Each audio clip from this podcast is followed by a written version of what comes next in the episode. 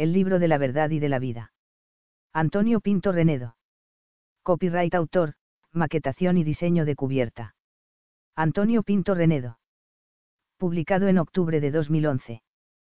Prólogo.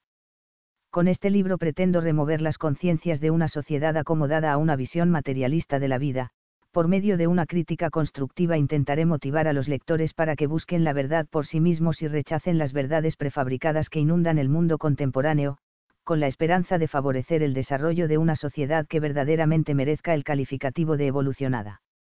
También he intentado mostrar con mis libros no solo la visión idílica que podríamos tener en un futuro ideal y los grandes logros que el progreso científico nos pueda proporcionar en el futuro, sino también el reverso de crítica a una sociedad que tiene mucho que progresar pero que tiene demasiado miedo a enfrentarse a las verdades que han sido oficialmente establecidas en cada época, principalmente por las grandes potencias, más en consonancia con los intereses políticos que con él. Esclarecimiento de la verdad. El apóstol come el libro. La voz que yo había oído del cielo me habló otra vez y dijo ve y toma el libro abierto en la mano del ángel que está de pie sobre el mar y sobre la tierra. Fui, pues, al ángel y le dije que me diera el librito. Y él me respondió, toma y cómelo, amargará tus entrañas, pero en tu boca será dulce como la miel. Tomé el librito de la mano del ángel y lo comí, y era en mi boca dulce como la miel, mas habiéndolo comido quedaron mis entrañas llenas de amargura. Me dijeron entonces, es menester que profetices de nuevo contra muchos pueblos y naciones y lenguas y reyes. Apocalipsis 10, 8. Capítulo 1, la cuestión racial. Desde el final de la Segunda Guerra Mundial la cuestión racial ha pasado a ser un tema tabú para el conjunto de la humanidad, antes del conflicto era socialmente aceptado que las mezclas interraciales eran conductas erróneas y por lo tanto no estaban bien vistas en el conjunto de los valores morales de Occidente, pero la brutalidad que los nazis demostraron sobre todo con las minorías étnicas provocó que este tema pasara a estar proscrito y que toda actitud posicionada en contra del mestizaje de las razas fuera enseguida tachada de ideología peligrosa y antidemocrática. Hay que tener en cuenta que la libertad de expresión consiste en respetar toda ideología siempre y cuando ésta sea planteada pacíficamente, tanto si estamos de acuerdo con ella como si no, pero el tema racial pasó a estar proscrito y desde el final de la guerra prácticamente el estudio de estos temas ha quedado desierto.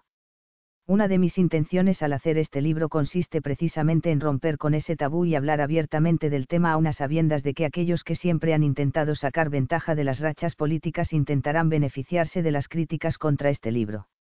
Desde mi punto de vista, es un error considerar que las razas humanas son idénticas en todos los sentidos y como consecuencia de ello considerar que el mestizaje resulta lícito, más bien al contrario considero que es cierto que unas razas están más evolucionadas que otras, lo cual no significa que eso suponga una posición de superioridad o ventaja de unas frente a las otras. Resulta sorprendente que en esta sociedad que se considera evolucionada, por un lado se considere lógico y sano tratar de salvaguardar todas y cada una de las variantes raciales de cada especie animal, y sin embargo existe un miedo pavoroso en lo que se refiere a abordar la salvaguarda de cada raza humana de manera diferenciada, este es un claro ejemplo de verdadera hipocresía social y prejuicio socialmente asumido. A mi modo de ver el mestizaje de las razas que se nos intenta imponer en esta decadente sociedad occidental, es una de las mayores barbaridades de la historia, porque implica la extinción de forma voluntaria de todo el patrimonio genético que cada variante racial contiene.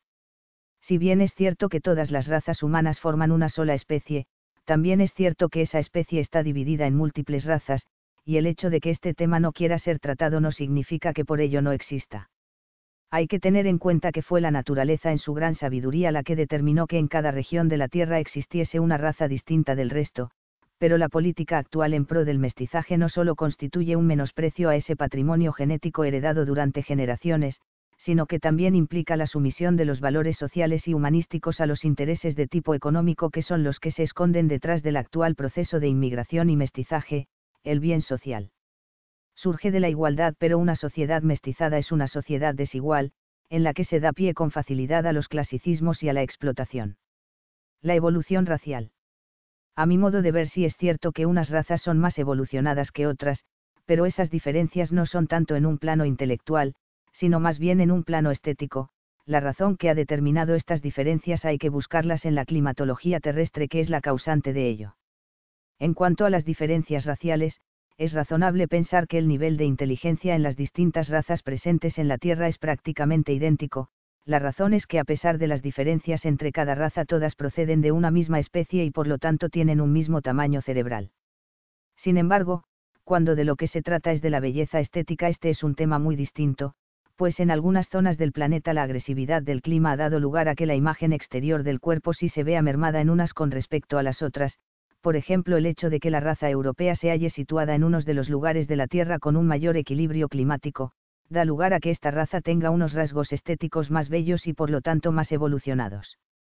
Un clima equilibrado no solo es bueno para el desarrollo de las poblaciones, sino que también da lugar a una raza más bella, es decir, que da lugar a los rasgos que son característicos en la raza blanca, piel clara, pelo liso u ondulado y color de ojos y cabello más agraciados, si este tema es analizado sin prejuicios resulta evidente que es un hecho cierto, porque en el aspecto estético la belleza no es igual en unas razas que en otras. En el caso de la raza negra, la brutalidad del clima africano determinó unos rasgos estéticos caracterizados por una piel oscura, labios y nariz con aspecto hinchado y cabellos negros y rizados. Esta adaptación necesaria para poder soportar el agresivo clima africano provocó sin embargo la merma en la calidad de su aspecto estético exterior, dando lugar a una menor belleza comparada con la raza europea, es decir que la naturaleza se vio obligada a dar preferencia a la adaptación al territorio. Sobre la belleza estética, esta es la razón por la que el mestizaje implica también la renuncia al propio patrimonio racial y cultural de Occidente, no es una casualidad que fueran los europeos los primeros en alcanzar el nivel de desarrollo tecnológico más alto, esto es lógico porque Europa se halla en una de las zonas terrestres con un clima más equilibrado y es el equilibrio el origen del éxito en la mayoría de las cosas. La historia es prueba de ello pues las distintas civilizaciones que han existido en el planeta siempre han sido más avanzadas cuando el clima moderado las favorecía pero la brutalidad de los nazis durante la Segunda Guerra Mundial impidió y postergó todo análisis sobre esta cuestión, pues se corría el riesgo de levantar las pasiones de quienes fueron víctimas de ellos, o de los oportunistas como algunas, ONG, que favorecen la inmigración y podrían inducir a confundir el análisis imparcial de este tema con la condescendencia con el nazismo. Diferencias raciales. Podría decirse que son cuatro las razas humanas presentes en la Tierra, la negra, la marrón, la amarilla y la blanca. La raza negra. Esta raza está caracterizada por sus rasgos faciales aparentemente hinchados a causa de su adaptación a las elevadas temperaturas del clima africano, la piel oscura y los cabellos rizados tienen como finalidad proteger de los agresivos rayos solares, al rizarse el cabello se aumenta el número de capas de pelo sobre la cabeza y de este modo se mejora su protección. En cuanto al carácter, la raza negra suele ser efusiva en su forma de expresión, una forma de respuesta también derivada de las altas temperaturas. La raza marrón. Esta raza se extiende desde el norte de África hasta la India. Su principal característica consiste en estar situada entre un clima muy cálido y otro más equilibrado, a causa de esto esas regiones unas veces tienen un clima más del tipo africano y otras veces del tipo europeo, esto da lugar a que tanto en el aspecto racial como en el carácter no se puedan circunscribir a un entorno específico, por ello se podría decir que esta raza evolutivamente se encuentra entre la raza negra y la blanca. En cuanto al carácter, esa ambigüedad climática da lugar a una forma de ser más ruda e irascible, sobre todo en la zona del norte de África. La raza amarilla. Podría decirse que la raza amarilla es hermana de la raza blanca sobre todo por tener una piel clara y el cabello liso, sin embargo esta raza se desarrolló en el agresivo y muy frío clima siberiano, que dio lugar a unos rasgos étnicos caracterizados por los ojos casi cubiertos por los párpados, lo cual tiene como finalidad protegerlos del frío, esta es además la característica más llamativa de esta raza por darle a los ojos un aspecto ovalado. El rasgo característico en el carácter de los asiáticos es su personalidad nerviosa, lo cual es una respuesta a la necesidad de actuar deprisa ante un clima frío que es el predominante en el norte de Asia. La raza blanca. Esta raza representa el equilibrio tanto en el aspecto físico como en el psicológico por haberse desarrollado en el clima más favorable y equilibrado de la Tierra es en Europa donde se combina de la mejor forma posible temperatura y humedad, provocando como consecuencia una raza que también resulta más equilibrada y bella. La historia es una prueba de cómo el progreso suele ir acompañado de un clima favorable, esta es la razón de que en un principio, después de la última glaciación, la civilización floreciese primero en Egipto y Mesopotamia y fuera en estos lugares donde el clima era más agradable, después las temperaturas del planeta fueron aumentando y la civilización fue pasando paulatinamente hacia el norte. De Egipto y Sumar pasó a Grecia y Roma, después fueron España y Francia, y después Inglaterra y Estados Unidos, el progreso siempre sonreía a las naciones con un clima más favorable y eso siempre iba en consonancia con el aumento de la temperatura terrestre. Por lo tanto resulta evidente, que los distintos climas presentes en la Tierra tienen una influencia decisiva en la configuración de las razas humanas, si bien esa adaptación tiene como finalidad protegerse de las temperaturas extremas, también tiene un efecto adverso que es el deterioro estético en su aspecto exterior, como efecto inevitable de la adaptación al clima. Con el tiempo, las diferencias entre las distintas razas se irán reduciendo hasta desaparecer, debido a que con el progreso de la ciencia, los seres humanos cada vez estarán menos expuestos al influjo de la climatología, mediante un sencillo proceso de evolución genética basada en la selección natural, finalmente todos los seres humanos serán iguales y eso se habrá conseguido sin dramatismos ni conflictos. Es decir, que una vez que las distintas razas dejen de estar expuestas a los distintos climas presentes en la Tierra, poco a poco y de una forma espontánea, irán perdiendo las diferencias que hay entre ellas, pero hay que dejar que la naturaleza siga su curso sin forzarla, y hasta que ese momento llegue lo correcto es que cada raza ocupe sus países y continentes sin mezclarse, salvaguardando así su raza, su cultura y su patrimonio genético, dando lugar así a una mayor cohesión a sus sociedades. En el futuro, durante la colonización de los mundos del sistema solar, la diferente adaptación de cada raza a los distintos tipos de clima se podría aprovechar instalando por ejemplo a la raza negra o árabe en los planetas cercanos al Sol, en los alejados se instalaría la raza amarilla y en los centrales la raza blanca, esto sería de utilidad en el proceso inicial de colonización, pero hay que tener en cuenta que una vez se consiguiera mantener un clima perfecto en cada planeta las diferencias raciales seguramente irían desapareciendo. El síndrome de Estocolmo de las guerras. A lo largo de la historia, el ser humano se ha visto con demasiada frecuencia influenciado por corrientes ideológicas que habitualmente estaban determinadas en gran medida por las verdades políticamente correctas que imponían las grandes potencias al resto de la humanidad, siempre tras sus victorias militares. No era tan importante saber cuál era la verdad última, sino de saber cuál era la verdad determinada por el vencedor del último conflicto, a este tipo de corriente ideológica podría denominarse como el síndrome de Estocolmo de las guerras, es decir, el mundo tenía que plegarse al enfoque ideológico del vencedor por miedo a represalias, incluso yendo más allá de una manera casi inconsciente, se tiende a dar por ciertos esos conceptos éticos porque de este modo las personas se sienten menos amenazadas, es mejor creer en las verdades del vencedor que no creer y tener que defender una visión diferente de una forma clandestina. Lamentablemente la primera víctima de una guerra es la verdad del perdedor, es decir, las verdades que pudieran defenderse por el otro bando. La propia brutalidad de la guerra provoca que una vez terminada sea un tema tabú entrar a dilucidar si este tema o el otro pudiera ser correcto en los postulados del bando perdedor, pero el hombre imparcial tiene que saber distinguir las cosas sin que ello implique la condescendencia con las actividades indignas de uno u otro bando. Un ejemplo claro de ello es el hecho de que cuando terminó la Segunda Guerra Mundial los norteamericanos manifestaron al mundo su absoluto rechazo al trato criminal y a la política de exterminio que los alemanes tuvieron con los judíos, pero sin embargo esos mismos norteamericanos habían protagonizado un hecho semejante con los nativos indios un siglo antes hasta su exterminio casi total, y no solo no se daban signos de arrepentimiento sobre este hecho, sino que era común justificar estos actos. A través de medios como el cine sin despertar por ello ningún tipo de reacción social, excepto casos aislados. Es decir, que si los alemanes hubieran ganado la guerra veríamos películas en las que estos nos mostrarían cómo acaban con los malvados judíos, pero como la perdieron, los norteamericanos nos muestran en sus películas cómo masacran a los malvados indios que lo único que intentan es proteger sus tierras y su independencia de los invasores blancos. Esto demuestra que parece tener más importancia cómo se plantean los hechos históricos que cuáles fueron verdaderamente, si primero se presenta a la víctima a la que se pretende masacrar como indigna y se la deshumaniza, entonces la opinión pública tiende a aceptar de manera más fácil el maltrato al que la someten, sobre todo si es practicado por una gran potencia, esto es lo que ocurrió primero con los indios nativos norteamericanos y después con los judíos alemanes, después estos mismos. Hechos también han sido protagonizados sorprendentemente por los judíos israelíes con los palestinos, en otro ejemplo de amnesia histórica. Si de verdad los norteamericanos repudian realmente los comportamientos de los nazis, deberían dar ejemplo y devolver a los indios al menos un pequeño territorio para que puedan existir como Estado independiente y así saldar la deuda histórica que tienen con ellos. Hitler enemigo de los alemanes.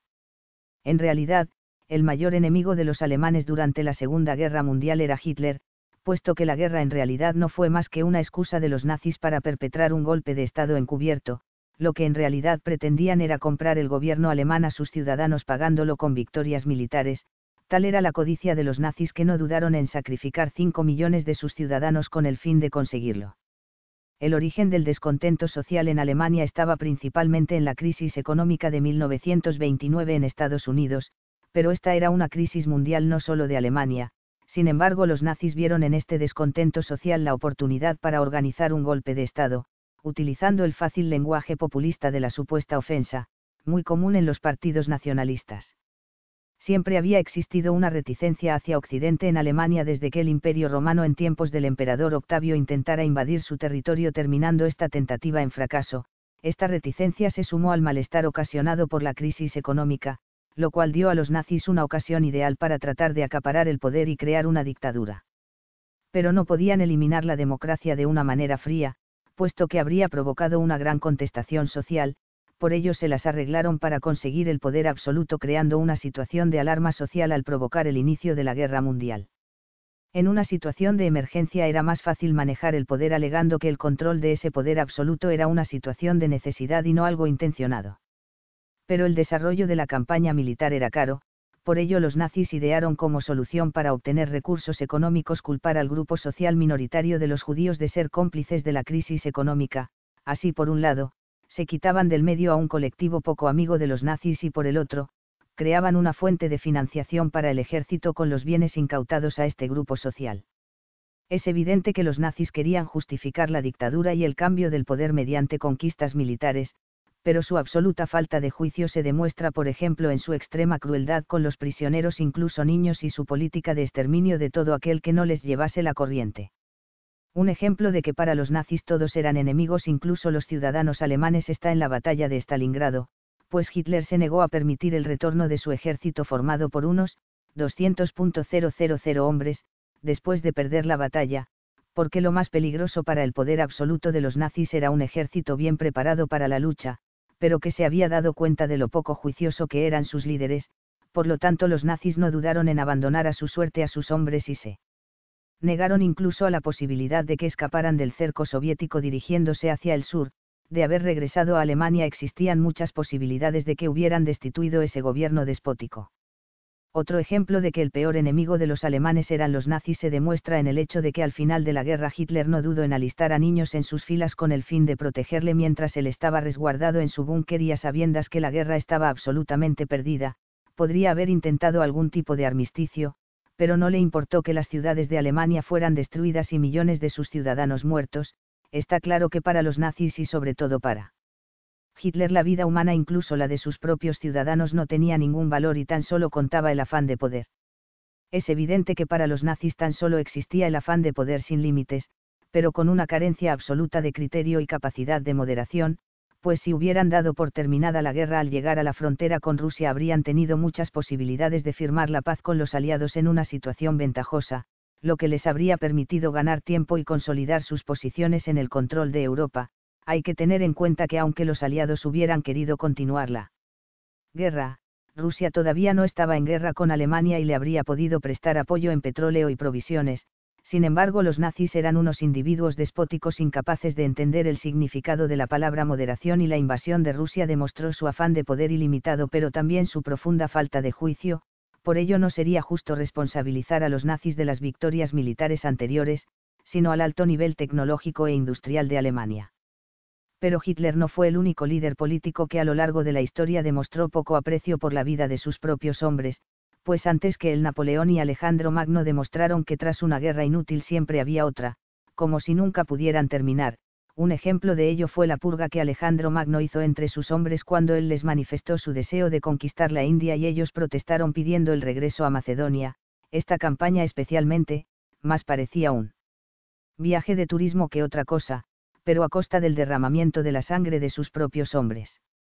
Sin embargo, afirmar que todo lo que caracterizaba a los nazis era forzosamente erróneo sería faltar a la verdad, pues no existe ninguna persona o grupo político que todos sus postulados o principios ideológicos sean absolutamente ciertos o absolutamente falsos, pues pensar así resulta muy poco juicioso. A mi modo de ver la actitud de los nazis en pro de defender una integridad racial no era necesariamente errónea, pues la raza como ya expliqué antes, forma parte de nuestro propio patrimonio cultural y es un elemento más que determina una cultura y una civilización, pero eso no tiene por qué justificar el afán por esclavizaros o juzgar a las demás razas. Por lo tanto es correcto y respetable considerar, para quien lo quiera creer, que la raza blanca está más evolucionada que las demás y es necesario defenderla como un elemento propio del patrimonio cultural, pero siempre desde una actitud pacífica. Para los nazis la defensa de la integridad racial era más una excusa para intentar apropiarse de los bienes de los judíos que un punto de vista ideológico, pero a causa de su despotismo condenó a todo aquel que defendía el rechazo al mestizaje de una forma pacífica al secreto y la clandestinidad, antes de la guerra era un signo de buena educación en Occidente el rechazo al mestizaje racial, pero después de ella mucha gente aun estando en contra sabían que no podían expresar sus opiniones. Abiertamente porque enseguida los oportunistas los confundirían con los nazis, asistimos así a una sociedad de postguerra profundamente marcada por estas cuestiones y donde los prejuicios iban precisamente contra quienes rechazaban el mestizaje y no al revés que es como se pensaba normalmente. Lo más llamativo de esta sociedad de postguerra es que quienes proclaman la lucha contra la discriminación racial y apoyan la inmigración son los mismos que buscan la explotación de los mismos. Hay que tener en cuenta que aunque esos inmigrantes vienen pidiendo ayuda mostrando una imagen de debilidad, sin embargo tienen sus propias tradiciones y expectativas en muchos casos más primitivas que las occidentales y con el tiempo podría surgir el conflicto interracial y costar caro a aquellos que ingenuamente defienden la política de puertas abiertas. Lo que está claro es que una sociedad es más fuerte cuanto más cohesionada está en todos sus aspectos, sean estos raciales o ideológicos, plegarse al dios del mero lucro económico no es una solución a largo plazo. El humanismo que surgió tras la Segunda Guerra Mundial en pro de la convivencia entre las razas era un humanismo positivo, pero sin embargo eso no tiene por qué estar en contradicción con la defensa de los valores propios como raza o cultura. No sembrarás en tu viña dos clases de semillas, por cuanto todo sería inmundo, tanto la semilla que siembras como el producto de la viña. Deuteronomio 22, 9. Del mismo modo que un agricultor no siembra semillas de distinta especie en un mismo campo, tampoco es lógico que el hombre mezcle las razas y culturas en un mismo país. El concepto de racismo. Hay personas que cuando no quieren entrar a dilucidar sobre la razón de una cuestión, se limitan a buscar una forma de desprestigiarla, así es como surgió la palabra xenofobia, es decir, en lugar de dar una razón lógica para rechazar la tesis, sencillamente se califica de enfermedad y así ya no es necesario demostrar su error, pero no tiene sentido reducir todas las cosas a un simple concepto, puesto que en cosas como el racismo, el feminismo o el machismo, pueden haber contenidos muchos conceptos y unos pueden ser correctos y en cambio otros no, por lo tanto es simplista reducirlos a una sola cuestión. El final de la esclavitud. En contra de lo que se pudiera pensar, el final de la esclavitud vendrá precisamente a partir del rechazo al mestizaje racial, porque aquellos que solo piensan en explotar a sus semejantes se valen de la inmigración para conseguir sus fines indignos y con el beneplácito de los poderes económico y político. Si los países desarrollados se preocuparan de los países pobres no se limitarían a crear políticas efímeras destinadas al envío de modestas partidas de comida a esos países, puesto que enviar comida a un país superpoblado solo da lugar a un mayor incremento de población y así se demuestra la mala fe de quienes se dicen amigos de los pobres. La única forma de erradicar la pobreza en esos países consiste en la implantación de una política estricta de control de la natalidad que limite el número de hijos a dos por pareja y esto unido a unos programas de desarrollo tecnológico, así cesaría esa codiciada corriente de inmigrantes desesperados por conseguir un empleo, y en los países desarrollados los trabajadores verían mejorada su situación laboral. De esta manera cada raza tendría su territorio reconocido internacionalmente, los inmigrantes que se encontrasen en territorios de otras razas tendrían que regresar a sus zonas raciales, y países de colonización como Estados Unidos deberían crear estados dentro de sus fronteras para sus minorías étnicas, así por ejemplo, a los negros se les podría entregar la mitad sur de Florida, a los nativos de las tribus indias se les podría dar territorios en el interior para crear su propio estado.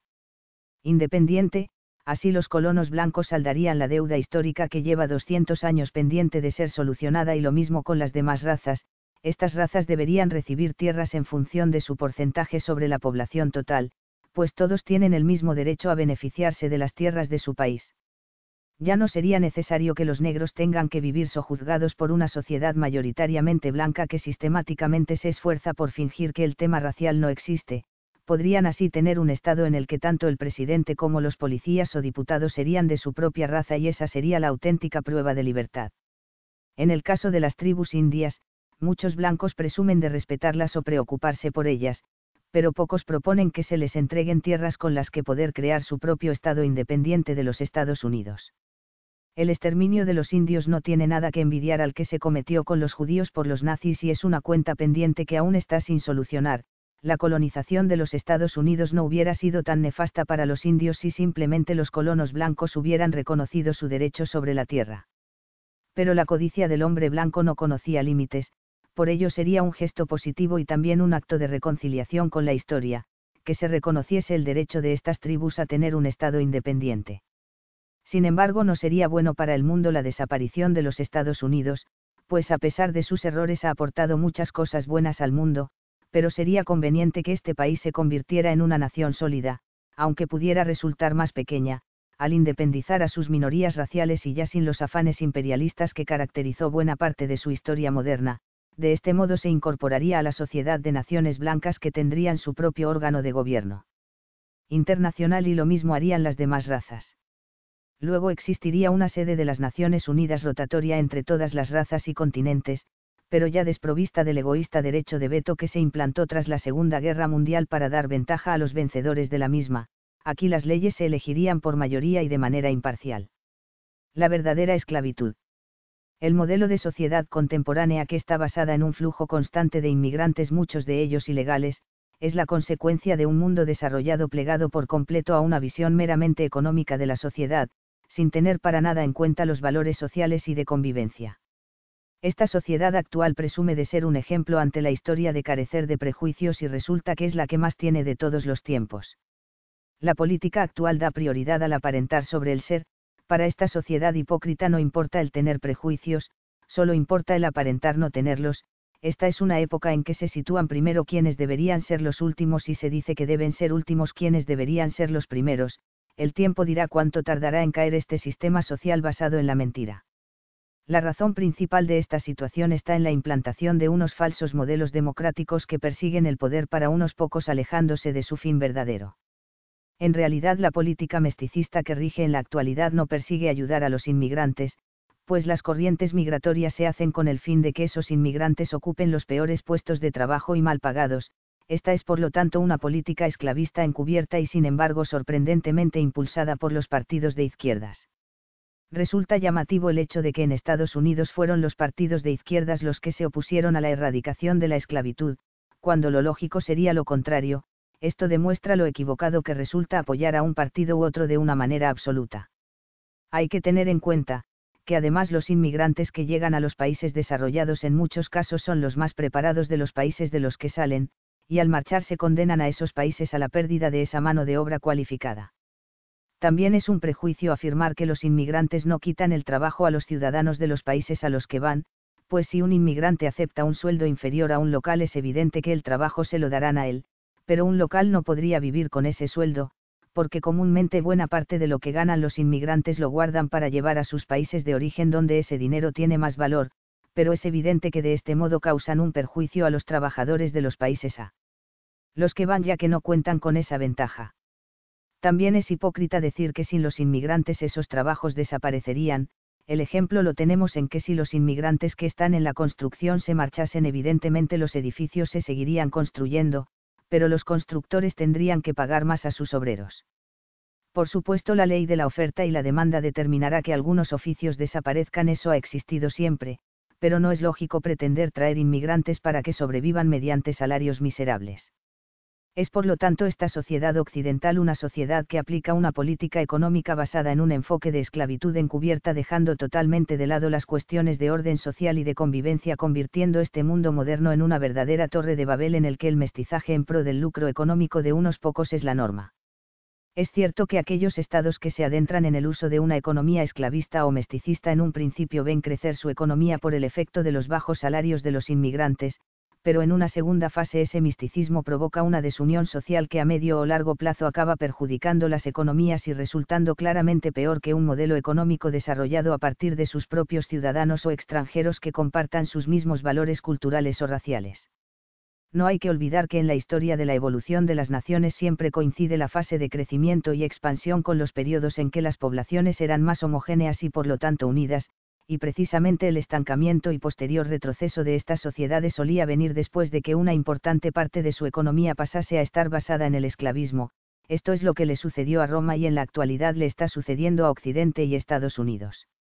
Otro signo de economía esclavista consiste en negar a todas las personas el derecho a una sanidad gratuita o garantizada por el que nadie pudiera quedar desasistido como ocurre en Estados Unidos, si de verdad quieren ser un ejemplo de progreso en el mundo deberían demostrarlo empezando por sus propios ciudadanos. La economía piramidal.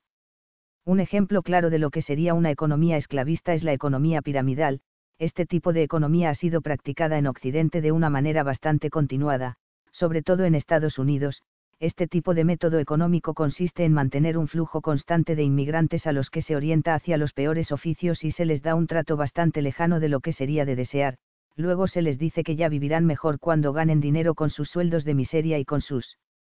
ahorros creen empresas o negocios con los que posteriormente también puedan explotar a los nuevos flujos de inmigrantes que vendrán después. Lo malo de este tipo de economía es que crea una ruptura entre el conjunto de la sociedad provocando una sensación de inseguridad ciudadana al dificultar la cohesión social por tener en cuenta solo factores económicos, no es que la inmigración tenga por qué ser mala necesariamente, pero es necesario que ésta se haga dentro de unos patrones de coincidencia en los factores culturales y raciales para que así sea mayor la integración social y sea más difícil crear guetos y abusos hacia este tipo de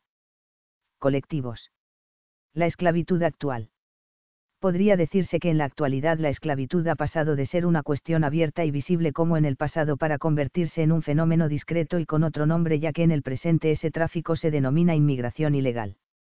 Es cierto que hay algunas organizaciones dedicadas a lucrarse mediante tal inmigración, pero resulta patético comprobar que son los gobiernos occidentales los verdaderos instigadores de esas mafias del tráfico de personas, pues el mejor regalo que se les puede hacer es dar prioridad a los inmigrantes que entran en Occidente contraviniendo la ley, que a aquellos que intentan entrar de forma legal. No es lógico decir por un lado que se está contra las mafias de la inmigración y por otro lado legalizar en masa a los inmigrantes que esas organizaciones traen, puesto que esta política lo que hace es justificar esas mafias de tráfico de esclavos moderna y así hacer que crezcan y tengan siempre numerosos candidatos a servirse de ellas para entrar en Occidente de forma ilegal es necesario que Occidente cambie su política económica y deje de considerar el lucro económico como el único aspecto a tener en cuenta y trate de favorecer en cambio una sociedad más justa y más igual, pero eso no es posible con un modelo de economía esclavista y piramidal basada en el mestizaje como forma de explotación. Favorecer una sociedad homogénea en los aspectos étnicos y culturales en cada raza y continente también servirá para acabar con las injusticias y la explotación de unos seres humanos hacia los otros. La mejor forma de acabar con el modelo de sociedad esclavista y mesticista consistiría en rechazar el mestizaje racial y favorecer el desarrollo de las economías atrasadas en su entorno con programas de formación tecnológica y otro de estímulo al control de natalidad,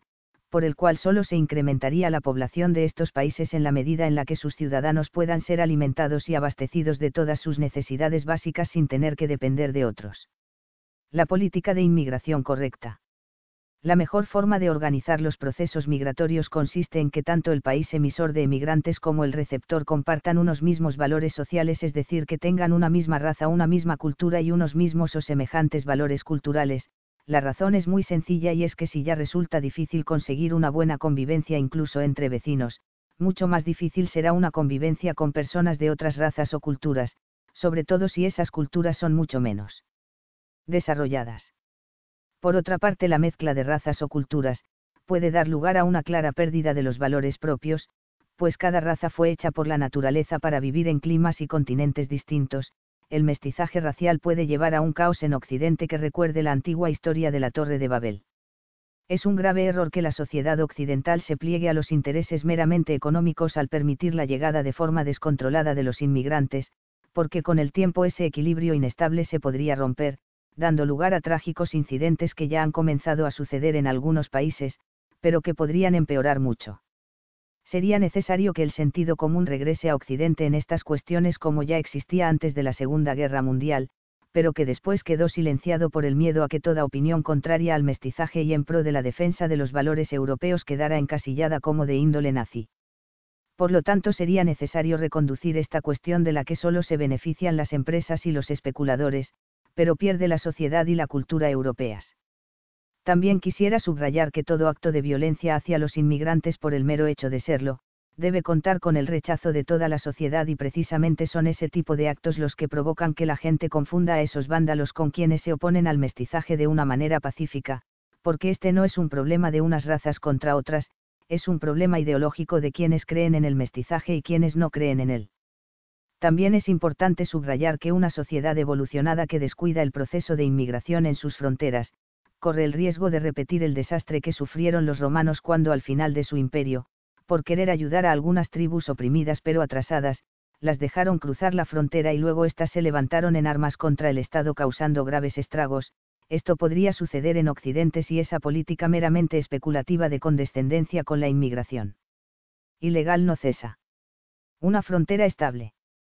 La única forma de conseguir que la sociedad y la cultura europea se mantengan de forma estable sería que sus fronteras tuvieran una delimitación clara, en la que los afanes de tipo expansionista de algunos no atentarán con la idea de crear una sociedad unida en base a unos valores y cultura comunes, por ello sería conveniente que no se aceptasen en el interior de la comunidad europea estados que no compartiesen estos valores, es decir, que sería lo más correcto que los territorios incluidos en esta comunidad de estados no fuesen por el sur más allá de Gibraltar, Creta o el estrecho del Bósforo, y por el este terminaría en la frontera con Rusia, esta a su vez podría crear otra comunidad de estados semejante con los países exsoviéticos, de lo contrario se corre el riesgo de perderse los valores propios de la cultura europea. Capítulo 2. El feminismo y la homosexualidad. El mito del feminismo. A comienzos del siglo XX el feminismo surgía como una fuerza que en principio se suponía en pro de la liberación de la mujer de una supuesta afrenta histórica ocasionada por los hombres, pero pronto se acabó convirtiendo en una de las mayores lacras para la sociedad occidental. El principal argumento ideológico del feminismo consiste en la afirmación de que los hombres y las mujeres son iguales y por lo tanto las tareas y funciones que desempeñen en la vida también tienen que ser iguales. Evidentemente esta ya es una barbaridad desde su misma raíz, puesto que precisamente la naturaleza hizo a los dos sexos diferentes precisamente con la intención de que sus funciones también lo fueran, es decir, los dos sexos lo que en realidad representan son especializaciones distintas, de modo que actuando de una forma asociada multipliquen los beneficios para ambos. Lo que resulta razonable es la afirmación de que tanto hombres como mujeres tienen que tener reconocido el mismo derecho a realizarse como personas, a ser felices y a sentirse libres. Otra afirmación falsa del feminismo es decir que en la antigüedad las mujeres se dedicaban a las tareas del hogar porque eran esclavas de los hombres, se olvidan con facilidad de que en aquellos tiempos las expectativas de vida eran más cortas que ahora y las parejas solían tener numerosos hijos durante toda su vida fértil, por lo tanto la dedicación de la mujer al hogar no era algo impuesto, sino una necesidad inevitable y es una frivolidad criticar al hombre de aquellos tiempos que tenía una vida tan difícil como la de las mujeres. Es razonable pensar que las mujeres tienen que tener reconocido el mismo derecho que los hombres a ser felices, pero eso no significa que para conseguirlo tengan forzosamente que dedicarse a las mismas funciones que ellos. La naturaleza en su gran inteligencia decidió dividir el ser humano en dos sexos y especializar cada uno de ellos en tareas distintas y para ello dio a cada sexo una forma biológica distinta y una personalidad también diferente, esto no significa que un sexo sea inferior al otro, sino que más bien tienen funciones distintas. Otro problema que ocasiona el feminismo es el del orden de mando, es decir, todo grupo social organizado necesita tener un orden de mando claro que determine una persona para que ejerza estas funciones, ante la decisión de qué sexo está más capacitado para ello mi conclusión es que esa función es preferible que la ejerzan los hombres como norma general, puesto que el sexo masculino es el que más libre se halla para poder dedicarse a funciones de importancia y dedicación exclusiva, al no tener que pasar por la tarea del embarazo y la crianza de los hijos, por lo tanto es el hombre el que debe de ser el presidente en el matrimonio, en ningún caso dictador, puesto que son dos cosas muy distintas, por ello el hombre debe tomar las decisiones de una forma democrática, teniendo en cuenta las opiniones de todos los miembros de la familia, sin tratar de imponer sus deseos sobre los demás. Es decir, que el hombre en la pareja debe tener reconocida su condición de líder de la familia de una forma administrativa pero democrática, es decir, que de darse el caso de que un hombre fuera injusto con su mujer o sus hijos, lógicamente la esposa tendría el derecho a reprochárselo o separarse del si fuera necesario. La naturaleza decidió especializar los sexos para mejorar a la humanidad al destinar cada uno a tareas distintas y el orden de mando es otro de los beneficios de esa especialización, puesto que del mismo modo que en el magnetismo los polos iguales se repelen del mismo modo en el hombre no es posible la convivencia entre hombres y mujeres sin que quede claro la existencia de unas tareas distintas y con un líder claro. Otro ejemplo de ello es la disputa que se produce sobre si después de pronunciar la palabra niño se debe de pronunciar y niñas estando juntos, pero el problema no termina ahí, pues entonces habría que determinar cuál de las dos se tendría que pronunciar primero. El mito del feminismo plantea una visión del hombre completamente irreal al mostrarlo como un ser malo y siempre afortunado, cuando la dureza de la vida siempre ha sido igual para ambos sexos, aunque sea de forma diferente. Un ejemplo lo tenemos en el hecho de que las expectativas de vida en los hombres son normalmente inferiores a las de las mujeres, lo cual echa por tierra la afirmación de que su vida ha sido mejor que la de ellas. Otro reproche del feminismo es que las mujeres trabajan todo el día, pero hay que tener en cuenta que las mujeres que se dedican a las tareas del hogar, tienen un trabajo más difuso y menos controlado, pudiendo elegir descansos a su voluntad a diferencia de los hombres que están más controlados y con horarios más rígidos, además ellas tienen el beneficio de estar en la comodidad del hogar. Lo ideal sería que las mujeres que quisieran trabajar fuera de casa tuvieran empleos de media jornada al menos mientras los hijos fueran menores de edad, para que pudieran compaginar la vida hogareña con la laboral y así su vida fuera más gratificante, además esto les proporcionaría cierta independencia frente a los hombres, el mito feminista de inducir a las mujeres a competir con los hombres en el mundo laboral a lo que ha llevado es a que muchas mujeres después de una jornada de trabajo de ocho horas tengan que regresar a casa y ocuparse de las tareas domésticas, lo cual les ha llevado a empeorar su situación. Si los dos cónyuges dedican todo el día a trabajar fuera de casa, lógicamente no van a tener tiempo para ocuparse de los hijos y del hogar. Esto se solucionaría si el tabú del feminismo terminase y se aceptase de forma general que tener funciones distintas en la vida no es algo que haga inferiores a las mujeres sino solo diferentes, por ello es mejor que aquellos empleos que exijan una dedicación total sean ocupados preferentemente por los hombres, al tener más disponibilidad de tiempo. Otra víctima del feminismo han sido los niños, puesto que al plantear como meta de las mujeres el realizar vidas de hombres y trabajos de hombre, las mujeres que lo han creído se han abocado a olvidarse de la importante tarea de tener hijos y criarlos, afirmando frívolamente que ya tendrán hijos los inmigrantes, han condenado así a la sociedad occidental a su propio proceso de exterminio y al paulatino socavamiento de su raza y cultura en pro de la inmigración en un proceso de envejecimiento paulatino de la sociedad lo lógico es que cada sociedad y cada cultura tengan de forma normal sus propios descendientes que sean herederos de su propia cultura. Decir que ya resolverán ese problema los inmigrantes es una forma de no querer afrontar el grave problema que el feminismo crea en el aspecto de la natalidad, no es solo un derecho sino que es un deber, que cada gobierno se asegure de que el relevo generacional se produce y si eso no ocurre es porque hay importantes cosas que cambiar. Otra víctima del feminismo son los ancianos, puesto que aquellas mujeres que intentan compaginar un trabajo intensivo con la tenencia de hijos, acaban pretendiendo demasiado a menudo que sean los abuelos los que se dediquen a su crianza, convirtiéndoles así en otras víctimas disimuladas de este movimiento. Si los hombres y las mujeres se dedican a las mismas cosas en la vida, la diferenciación de los sexos no tendrá utilidad al estar compitiendo entre sí en el mismo plano, en las parejas no podrá haber paz y los hijos se encontrarán desasistidos y eso si llegan a nacer, es necesario que ambos sexos hagan las paces y comprendan su razón de ser.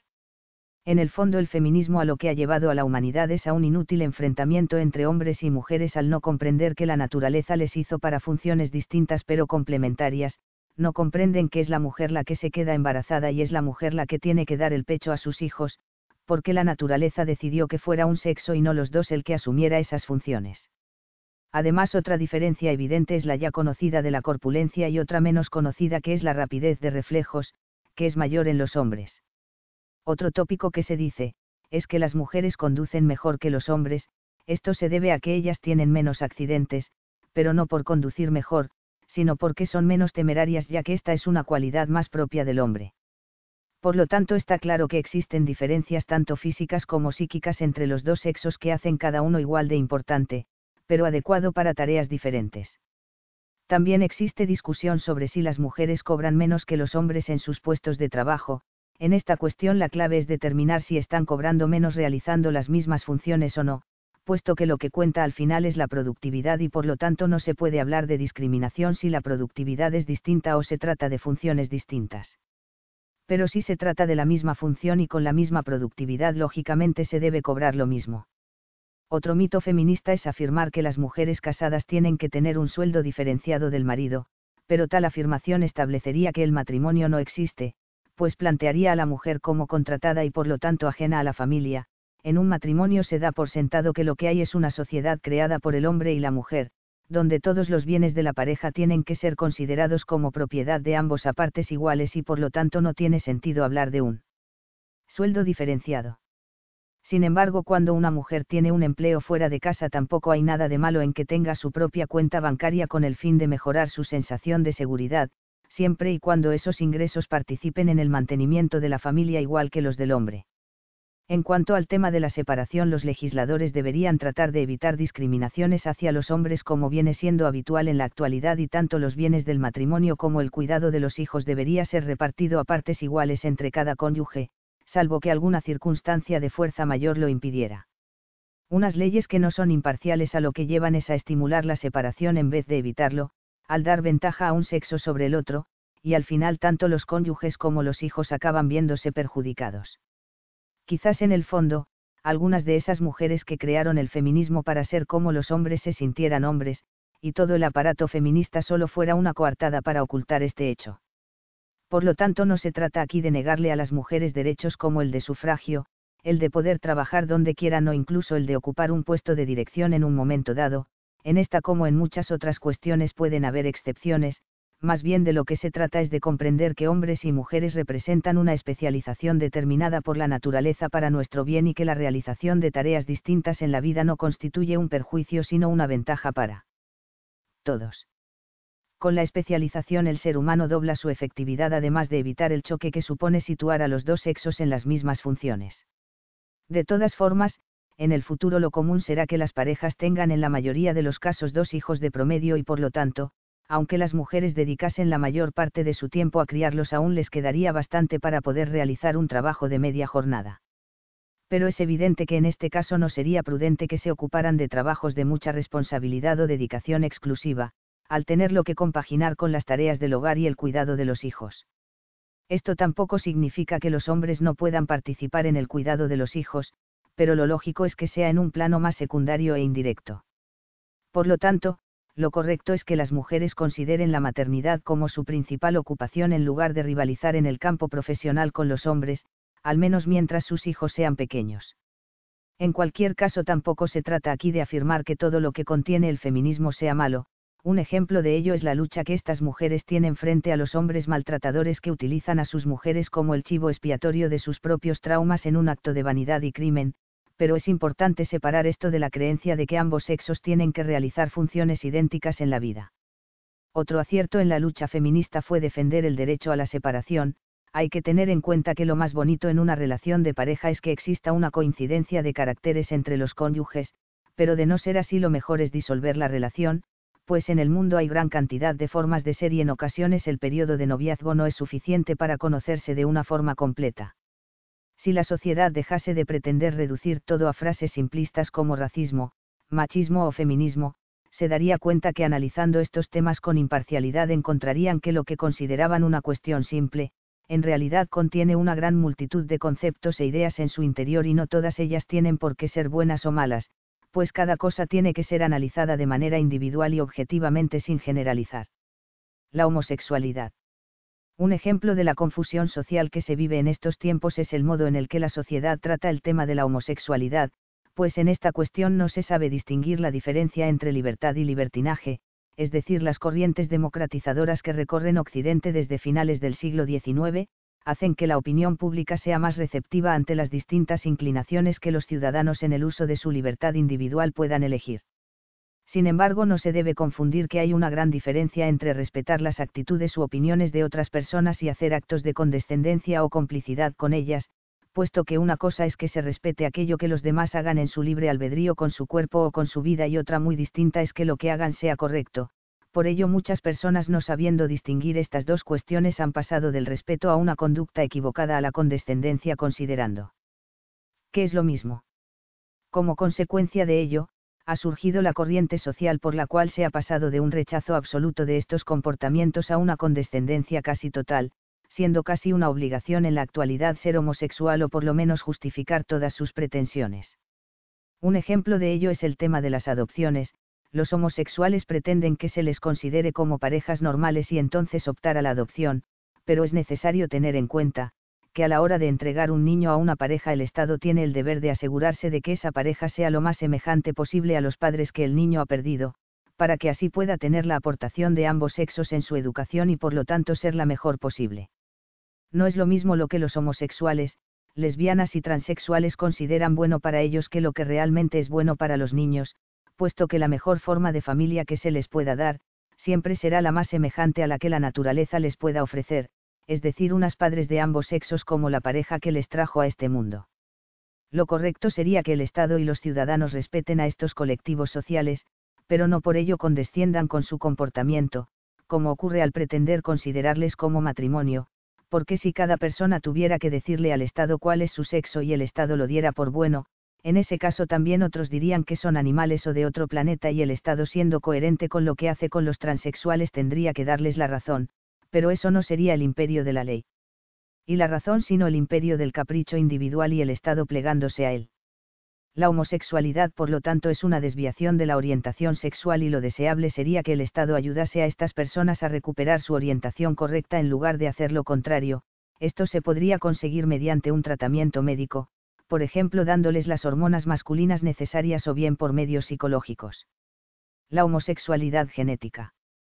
Esta es una desviación de la orientación sexual favorecida por un fallo genético que provoca en el hombre una deficiencia en la cantidad de elementos que determinan su orientación sexual, como por ejemplo la deficiencia de hormonas masculinas, en este caso sería bueno que el Estado ayudase a estas personas a encontrar aquello que les falta para realizarse como hombres, en lugar de tener una actitud de mera condescendencia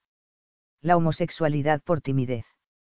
Cuando un niño atraviesa una infancia difícil y tiene un carácter asustadizo, lo cual también puede ser genético, puede derivar en una conducta de tipo homosexual, la causa se debe a que estas personas pueden considerar que les resulta mejor tener como pareja a un hombre que les dé una mayor sensación de protección que una mujer, por lo tanto lo que estas personas buscan es incrementar su sensación de seguridad.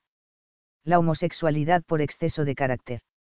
Hay quien siendo a todos los efectos normal desde un punto de vista genético, se decanta por una conducta homosexual, la razón hay que buscarla en su infancia. Normalmente en ese periodo de la vida los niños y las niñas no tienen todavía desarrollados sus impulsos sexuales y tienden a ver al otro sexo como algo extraño o ajeno del mismo modo que en los deportes se forman dos equipos, hay niños que creen equivocadamente que las mujeres son de un equipo contrario o enemigo, normalmente durante la pubertad los niños van comprendiendo que el sexo contrario no es enemigo, sino más bien complementario y estas suspicacias se olvidan. No obstante hay niños que para entonces han adquirido prejuicios hacia el sexo contrario que les lleva a rechazar las relaciones heterosexuales, este es un ejemplo de cabezonería y terquedad pero llevado a un grado extremo. La bisexualidad. En realidad tal cosa no existe, en realidad aquellas personas que se consideran bisexuales tienen unos instintos sexuales normales, el problema está en su carácter, puesto que son ese tipo de personas que todo lo que ven lo tienen que hacer, por lo tanto tienen una personalidad inestable e impulsiva que les lleva a hacer las cosas por imitación y sin reflexionar suficientemente, además en una sociedad como la actual en la que estos temas están demasiado presentes en los medios de comunicación. Es normal que se den lugar a este tipo de situaciones. La sexualidad engañada. En el fondo la forma en la que los homosexuales mantienen sus relaciones sexuales podría decirse que es más una forma de masturbación que una auténtica relación sexual, y es que en el fondo el mecanismo sexual es muy simple y fácil de estimular. Lo que hacen los homosexuales o lesbianas es engañar a estos mecanismos que están destinados a ser estimulados, pero no como lo hacen ellos, lo cual no es más que una desviación de su verdadero fin.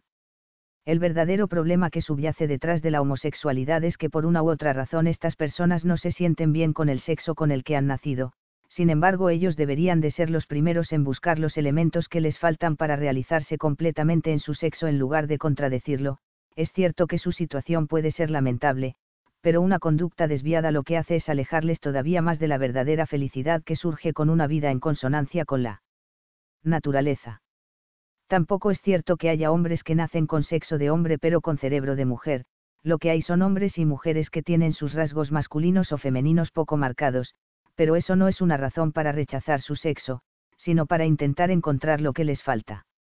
En el fondo quizás lo ideal sería que aquellos hombres que no se sientan muy masculinos se unieran a aquellas mujeres que no se sientan muy femeninas y quizás así pudieran aportarse mutuamente aquello que les falta. En mi opinión, se puede esperar muy poco de una sociedad que considera aceptable o normal una práctica tan aberrante e innatural como la homosexualidad, porque si esta sociedad es incapaz de distinguir la diferencia entre respetar y caandisende es que carece de criterio en cuestiones éticas. Hay que tener en cuenta que la maldad no solo se expresa a través de las armas, pues existen otras formas de maldad como la que ahora nos ocupa, que resulta más difícil de distinguir, o por ejemplo la de aquellos programas de televisión que fomentan el ego y la vanidad entre los niños, quizás no se vean armas ni disparos, pero la incitación a la maldad es manifiesta y peor que la de aquellos programas de los que dicen alejarse.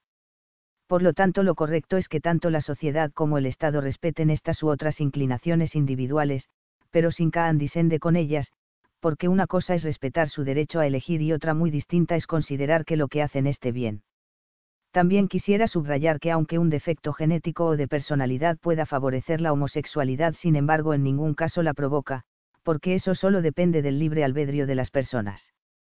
Capítulo 3. El final de la Iglesia. La gran ramera. Y vino uno de los siete ángeles que tenían las siete copas y habló conmigo diciendo, Ven acá, te mostraré el juicio de la ramera grande, la que está sentada sobre muchas aguas, con la que han fornicado los reyes de la tierra, embriagándose los moradores de la tierra con el vino de su prostitución me llevó a un desierto en espíritu, y vi a una mujer sentada sobre una bestia purpúrea repleta de nombres de blasfemia, que tenía siete cabezas y diez cuernos. La mujer estaba vestida de púrpura y escarlata y cubierta de oro y piedras preciosas y perlas y llevaba en su mano, por una parte, un cáliz de oro lleno de abominaciones y, por otra, las inmundicias de su fornicación. Escrito sobre su frente tenía un nombre, un misterio, Babilonia la Grande, la madre de los fornicarios y de las abominaciones de la tierra. Y vi a la mujer ebria de la sangre de los santos y de la sangre de los testigos de Jesús, y al verla me sorprendí con sumo estupor. Apocalipsis 17. Los crímenes de la Iglesia. La Iglesia fue fundada con propósitos honorables por sus fundadores, pero la maldad y la codicia presentes en el mundo pronto acometieron la tarea de dominarla y convertirla en un instrumento del mal. Pero es un grave error pensar que allí donde se supone que está Dios está realmente, pues ese es el mejor reclamo para quienes queriendo hacer un mal aparenten hacer un bien, así la Iglesia pronto pasó a servir al mal y no al bien para el que se suponía fundada y se convirtió en un instrumento más de los poderosos de la tierra para conseguir sus propósitos ilícitos. Así es como surgió la alianza entre la Iglesia Católica y el emergente Imperio Español en el siglo XVI, España conseguía la bendición eclesiástica para sus conquistas militares y el sojuzgamiento por medio de la violencia de las tribus indígenas y a cambio la Iglesia conseguía el derecho a imponer su religión y dominio en todo el territorio del imperio. Por lo tanto era de esperar que surgieran movimientos en Europa que reclamarse a la Iglesia el retorno a sus orígenes humanitarios y no a la mera obtención de poder. Así es como surgió el protestantismo y este hecho marcó el principio del fin de una Edad Media sometida a una iglesia totalitaria que tenía un miedo atroz a la libertad de expresión y al progreso de las libertades sociales.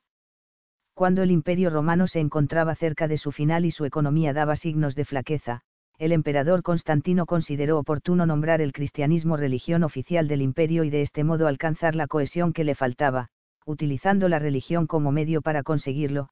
pero una vez el imperio se desmembró la Iglesia se convirtió más en un medio de poder político que en un instrumento religioso. La decisión de los emperadores romanos de instalar su capital en Oriente constituyó un gran error por ser más un retroceso hacia el pasado que una apuesta por el futuro, pues cada vez más el progreso estaba favoreciendo a los territorios de Europa y menos a los de Oriente o África. Seguramente si la capital del imperio hubiera sido trasladada a la Europa central posiblemente el Estado romano hubiera seguido existiendo hasta nuestros días, los emperadores no supieron distinguir entre la importancia que tuvieron Oriente y África en el pasado, y el progreso que estaba por venir en Europa en el futuro, y así malgastaron el capital del Estado apostando por territorios en decadencia, como cuando se empeñaron en construir una ciudad en el desierto en el norte de África. Durante la Edad Media la Iglesia se dedicó a una terrible persecución de los curanderos, que de una forma natural se dedicaban a curar las enfermedades por medio de los conocimientos de las propiedades terapéuticas de las plantas, que habían sido pasadas de padres a hijos durante generaciones, por lo tanto lejos de ayudar a la humanidad, la Iglesia lo que hizo fue aumentar el sufrimiento de las personas simplemente por un arrebato de envidia y afán de protagonismo, de este modo la única medicina que quedó fue la basada en los conocimientos químicos que en aquellos tiempos apenas estaban en sus comienzos, privando así injustamente a la humanidad de los remedios naturales que estaban mucho más avanzados. Así muchas personas inocentes fueron acusadas de brujería y sus bienes y tierras pasaron a manos de la Iglesia, este ejemplo fue seguido siglos más tarde por los nazis. También durante la Edad Media la Iglesia intentó por todos los medios impedir la difusión de los escritos bíblicos al gran público por medio de la imprenta, e intentó monopolizar la difusión de su contenido solo en sus propios recintos. Tampoco dudaron en matar a aquellos que intentaban favorecer el desarrollo de la ciencia o quienes trataban de demostrar que la Tierra giraba alrededor del Sol, para la Iglesia la libertad de expresión no tenía cabida en su seno, tal era su sensación de poder. Otra mancha en la historia de la Iglesia Católica fue su lucha contra la libertad religiosa al constituir la organización denominada Santa Inquisición destinada a encarcelar o matar a todos aquellos a los que habiéndoseles negado el derecho a profesar su propia religión se les encontrase haciéndolo. Por lo tanto, la actitud de la Iglesia durante la Edad Media dejaba mucho que desear comparada con el vitalismo y la ilusión de vivir que eran característicos de Grecia y Roma, obsesionada por dar una visión negativa y catastrofista de la vida en la creencia de que así mantendría un mayor control sobre las personas.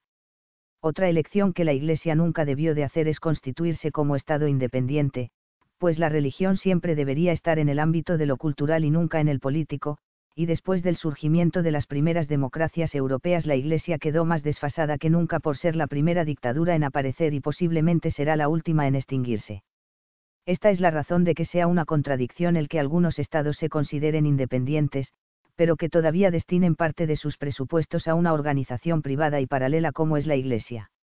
También en el orden interno el empeño casi obsesivo de detentar todo el poder la llevó a negar a sus propios miembros el derecho a casarse, siendo esta medida muy contraproducente, al separar más a los curas de la sociedad y además favorecer una discriminación en favor de los homosexuales dentro de la Iglesia ya que quienes deseaban casarse no podían continuar en ella.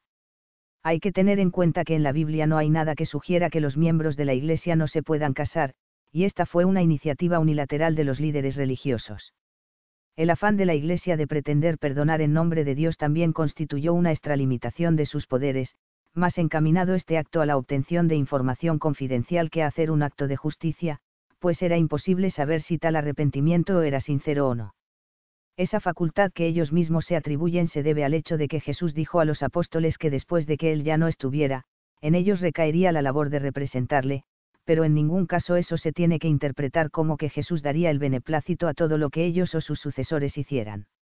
Al negar la Iglesia a sus miembros el derecho a casarse, favoreció también el crecimiento desmesurado de la homosexualidad entre ellos, y teniendo además estas cuestiones vetadas en su interior, esto trajo como consecuencia los escándalos de abusos a menores que de una manera masiva se produjeron. Pero la Iglesia, lejos de perseguir estos actos, lo que hizo fue trasladar a esos abusadores allí donde no se les conociera dando así pie a nuevos abusos, además obstruyó a la justicia con el fin de que estos hechos no se supieran. Otro signo de alejamiento de la Iglesia hacia la Biblia fue la divinización de los personajes religiosos, esta divinización llevó al retorno de la sociedad a una fase de la historia ya terminada que es la del politeísmo, es decir, se habían sustituido los antiguos dioses por vírgenes y santos, lo cual iba en clara oposición con la doctrina bíblica que decía que solo a Dios hay que adorar y que todos los hombres deben ser justos. Además la Iglesia ha mantenido una práctica de condescendencia con las autotorturas que se practican durante las procesiones y distintas celebraciones religiosas, lo cual la deja a la misma altura que las tribus primitivas que creían que sacrificar personas a sus dioses era lícito, estas personas no comprenden que el único sacrificio válido es el que se produce cuando no queda más remedio, pero la autotortura o el derramamiento de sangre sin necesidad es propio de salvajes y la Iglesia no ha hecho nada para acabar con estas prácticas pero el mayor y más grave crimen que la Iglesia cometió fue utilizar la religión como instrumento para la obtención de poder y riquezas y no para propagar las ideas de Cristo u otras ideas honorables. A causa de esto las generaciones futuras fueron adquiriendo la idea de que los desmanes de la Iglesia eran responsabilidad de Cristo, lo que provocó una corriente anticristiana al confundir la diferencia entre sus enseñanzas y los comportamientos despóticos de quienes decían representarle, pero ahí es donde tiene que actuar la inteligencia de las personas y darse cuenta de que no es lo mismo parecer que ser y no es lo mismo decir que se es representante de Cristo que serlo. El hombre solo podrá alcanzar la verdadera libertad si deja de confundir apariencia con realidad y mediante un pensamiento crítico busca la verdad valorando las cosas por los hechos y no por las apariencias, es mediante ese pensamiento crítico como se podrá fundar una sociedad futura cuyos fundamentos sean la búsqueda de la verdad y el análisis objetivo de los hechos. Otro hecho lamentable en la Iglesia es dar una imagen negativa de la sexualidad, a causa de ello muchos hombres y mujeres se vieron abocados a una vida de enclaustramiento y separación con el resto de la sociedad y a favorecer una visión negativa de la sexualidad, o de la maternidad para las mujeres, como si ser virgen acercase a una mujer a Dios pero tener hijos no. La Iglesia es responsable de esto pues nunca se preocupó por acabar con tal mito, pues únicamente es lícito defenderla. Virginidad en la fase previa al matrimonio como una forma de actitud responsable, pero no tiene sentido hacerlo como fin último. El origen de esta confusión se debió a que los apóstoles con el fin de que las ideas de Jesús tuvieran eco y difusión en la sociedad y así evitar que su legado se perdiese, añadieron algunas cosas a los hechos verdaderos de su vida como por ejemplo el tema de su concepción, de los milagros o el de la estrella de Belén, pero la Iglesia una vez conseguido su objetivo de extender el mensaje de Cristo al mundo tenía el deber de terminar con esa mitificación de su persona, porque no contribuía a extender la verdad que es lo que el mensaje de Jesús pretendía, quizás Jesús era más parecido al resto de los hombres en el aspecto físico de lo que la Iglesia nos quiere hacer creer y quizás tampoco hiciera los milagros que se nos cuentan, pero sin embargo si de lo que se trata es de encontrar hechos milagrosos en la vida de Jesús, sin duda hubo uno y es su voluntad y su éxito en el intento de extender su filosofía en pro del bien y la convivencia entre las personas. Por lo tanto de lo que luego se hizo con su legado tampoco sería justo responsabilizarle a él por lo tanto la idea de la divinidad de Cristo habría que buscarla más en el valor de su mensaje que en los hechos puramente físicos, pues toda verdad es de por sí de naturaleza divina y si el mensaje de Jesús era verdadero también era entonces divino, sin embargo otra cosa distinta fue el conjunto de hechos materiales que se le atribuyeron, los cuales podrían distar mucho de la realidad.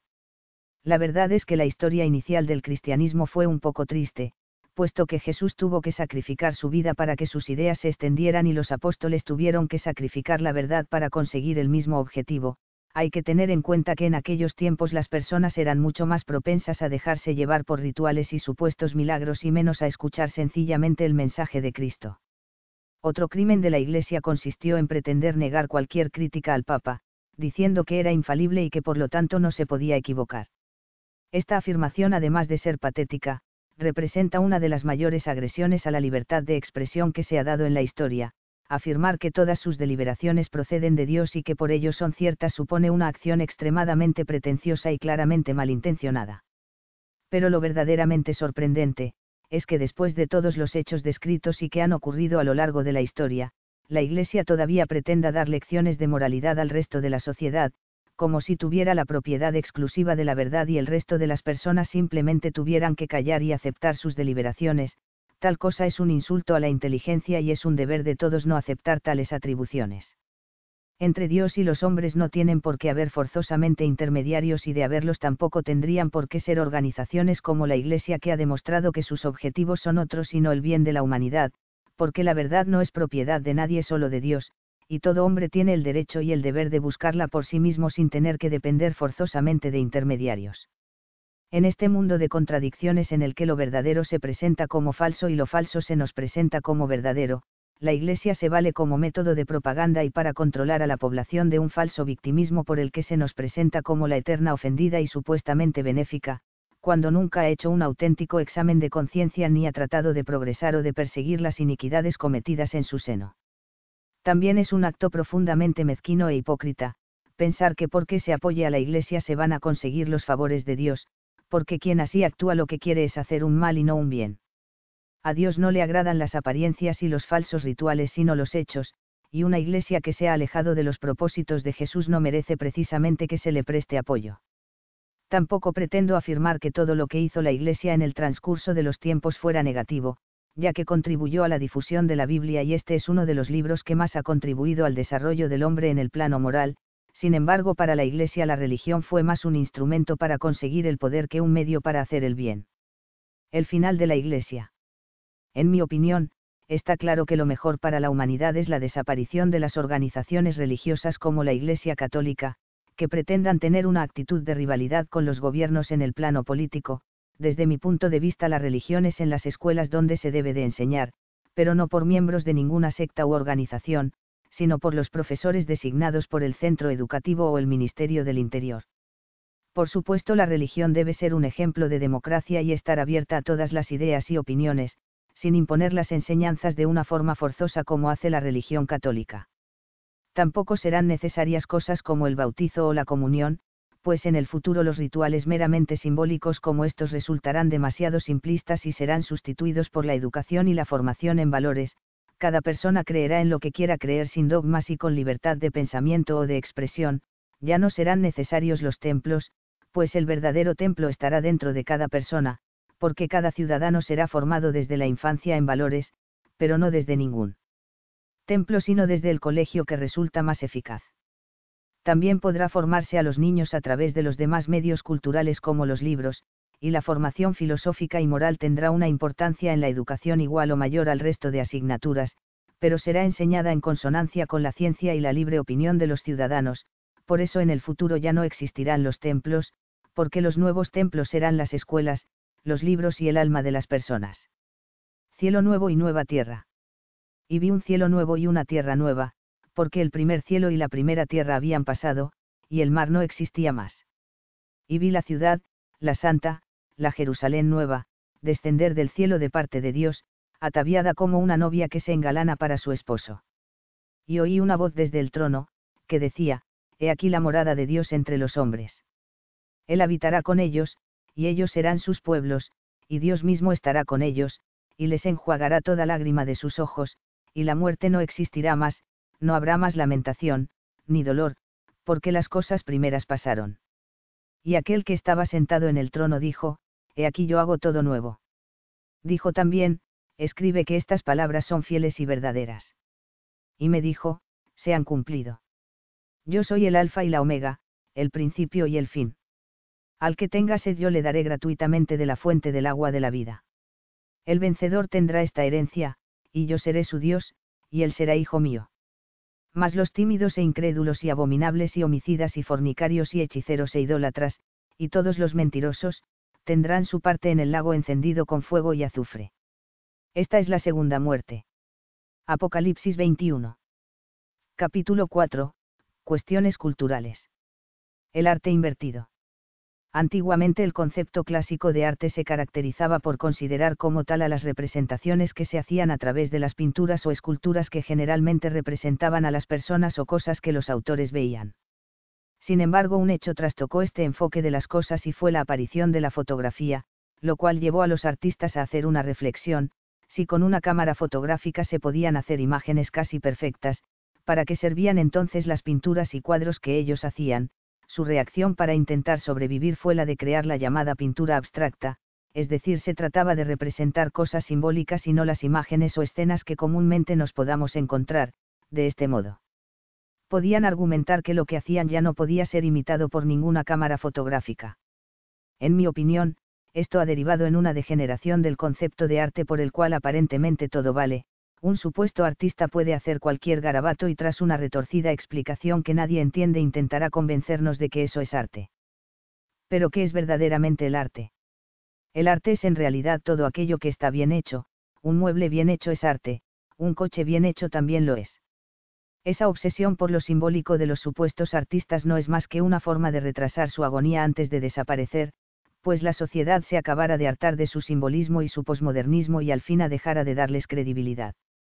Estos artistas de lo abstracto, lo que realmente han hecho es intentar sobrevivir mediante la representación de las cuestiones psicológicas y simbólicas que no puede captar una fotografía, pero en realidad y a diferencia de lo que ellos creen el simbolismo no funciona con imágenes ininteligibles, pues la clave verdadera del simbolismo consiste en utilizar imágenes comprensible pero mostradas de forma distinta a la normal, con el fin de provocar una reacción psicológica en quienes lo ven y de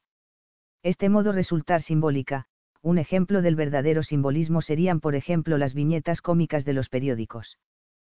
Pero aquellos que lo único que hacen es un simple garabato o una escultura sin sentido y su estrategia de defensa es que el espectador no lo entiende, lo que están haciendo es engañar a la sociedad, porque según esa regla todos podrían hacer lo mismo y llamar arte a cualquier cosa, alegando que los demás no lo entienden.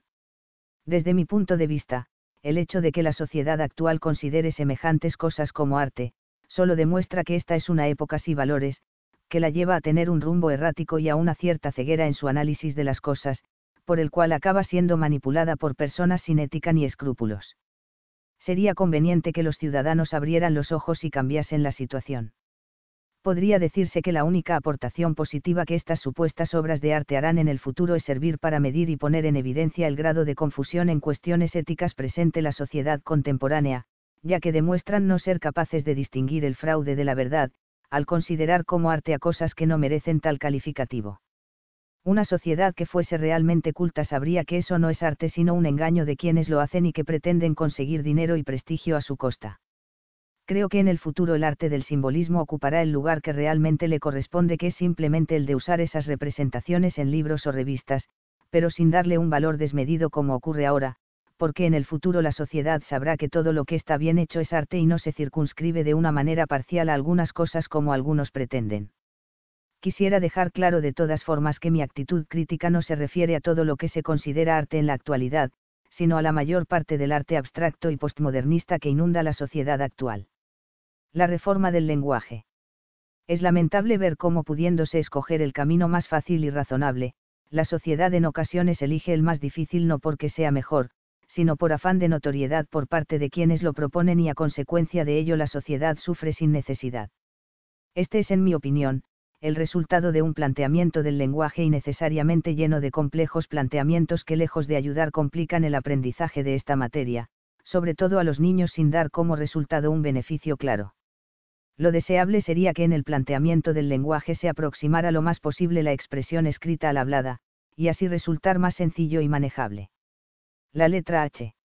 Un ejemplo de ello es la letra H, esta es una letra que en la expresión hablada no existe y por lo tanto lo mejor sería que desapareciese de la expresión escrita, hay quien diría que se utiliza para distinguir las palabras que se escriben igual pero con significados diferentes, pero ese es un argumento absurdo, puesto que si no se produce confusión en la expresión hablada, ¿por qué iba a haberlo en la expresión escrita? La letra G y J.